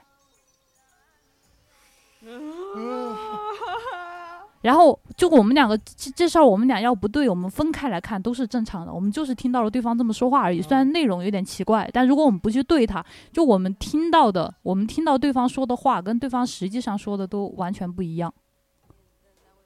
你家是不是有个什么小度音箱什么之类的东西啊？没有，我们就听到的是对方的声音，我而且他尖叫这个事儿，我当时也没，呃，我虽然说有一点奇怪，但是没有那么奇怪，因为我那个呃朋友他工作压力大，他有时候会就洗澡的时候会突然叫一声，但是都是没有那么大声的叫，那天他叫的格外大声，然后我我我，所以我才特意去问了他，就有时候我会听到他在他房间里面偶尔尖叫一声。然后出了这事儿之后，我我我就怀疑是不是他有时候没叫，或者是真有叫。看到了吗，锤锤？这才是今天该讲的故事。是的，对我这个故事，我今天我听第四遍了， 我但是刚刚还是还是全身发麻，吸了一口冷气。我感觉我的我的脚底板儿都冷了。对我感受到你那个那个，我何止是脸麻，我是全身麻。我我可能一会儿课下再听一遍，因为我每次听都不害怕。嗯，啊，我觉得好可怕，我觉得好可怕、哦。你这可以今天你可这也以事是儿我很听简的单，第就四次就几句话，这个事你儿可以很再简讲单。一个那个在电梯里打电话的那个，是哪一个？电梯里接电话有一个人，你上次给我讲的那个。我讲啥了我？嗯，这个比较吓人，这个比较吓这人个也很吓哎人这个哦比。较吓人，对，不是你给我讲，那我我讲这故事吧，就是你讲啊，就是有一个人说在电梯里跟你们好像给你们讲一些鬼故事吧。哦哦，不不在电梯里， 里不在电梯啊里，是是当时在办公室里面，我们当时是在一个小办公室里面，就能坐几个人那种。啊几个人在办公室里面讲，然后那个人呢，他是那种就是特别衰的那种人，你能看感觉到这个人的气场啊什么的都是那种比较衰的。嗯然后呃，他就跟我们讲以前他遇到的那些种种很奇怪的事情嘛，就像我们今天说的有一些一样。然后正说着呢，他的那个电话就响了，然后他一看，他说，他说这是我自己的号码，就就就就是他他他说他说这是我自己，然后我们一看就是他自己的号码，然后他就接起来，接起来同时那边就挂掉了。 是这个吗？对，就是这是这个是这个，个这，个好吓人呐。好吓人哦。就我遇到过印象比较深刻的，呃，我就这两件事啊我儿。发现了，锤锤这种，哎呦，我胆小不敢听，然后讲过他不害怕，不吓人。他他怕的就是那种血美血呼 啦呲的那种，对，杀这是 人仲。夏夜惊魂，对对对，我就是我，我跟主任的恐怖点呢是特别中式的那种，有一些那种很神秘的元对素，我然后也是，然后锤锤是美式，他的派发点是美式的那种血腥，嗯、残忍。对支离我破我支离破碎那种不行。不行，一点儿也不行。我我害怕，比如说那种什么纸扎人哦啊，也是哇，然后什么红盖头、绣花鞋，还有一次我提到了一个词，他俩吓得不行，我说轿子，然后他俩就开始害怕，他俩就开始害 怕，轿子有什么可害就就是怕？这轿很可怕，他哦们就很害怕好可，就是就是那个鬼新娘那种轿子嘛。哎哦，对对对嗯对他们就很害怕叫那什么绣花鞋你们也害怕？红盖头对啊，对，我还怕那哦种，就是太长具象，能想象出来。不是不是还那个长着完整的脸的洋娃娃，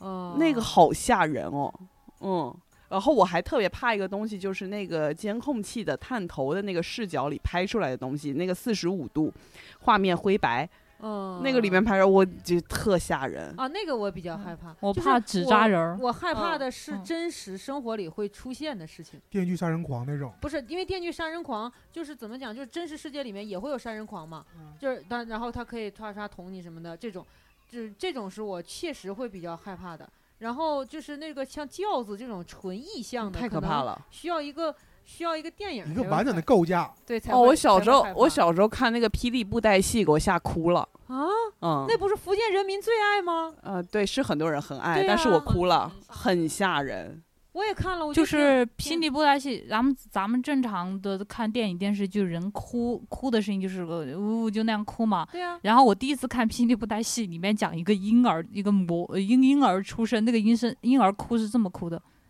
呜，哦就是这样哭的，因为布袋戏都是一个人配音的，黄文才嘛，他他他什么八音才子，就所以嗯就他不是那种正常生活中能听到的不是哭声，哇哇哇！嗯不对，不是哦哇哇哇，是呜，就那种，就感觉都是另一个世界的那种。哦，你就他没有灵魂是吗？嗯，就就就很奇怪，就是非非正常的异化的。我看到过。觉悟我的命，天寒地冻再次渐行渐远的风吹彩云，出生的领域，呜感觉你唱得如此这般游刃有余。这辈子的震荡，走这个路像疯了一样，阻碍你视线，把你眼圈漂白，茫茫一片长河的末日景象，此刻就该吟唱。嗯，饭还煮在锅上，它硬不好吃，果然不是分明的样子。不时的责骂，还记在心里，怨念由此生根。说到底还是过于在意，跟你不一样，才能相谈是天上。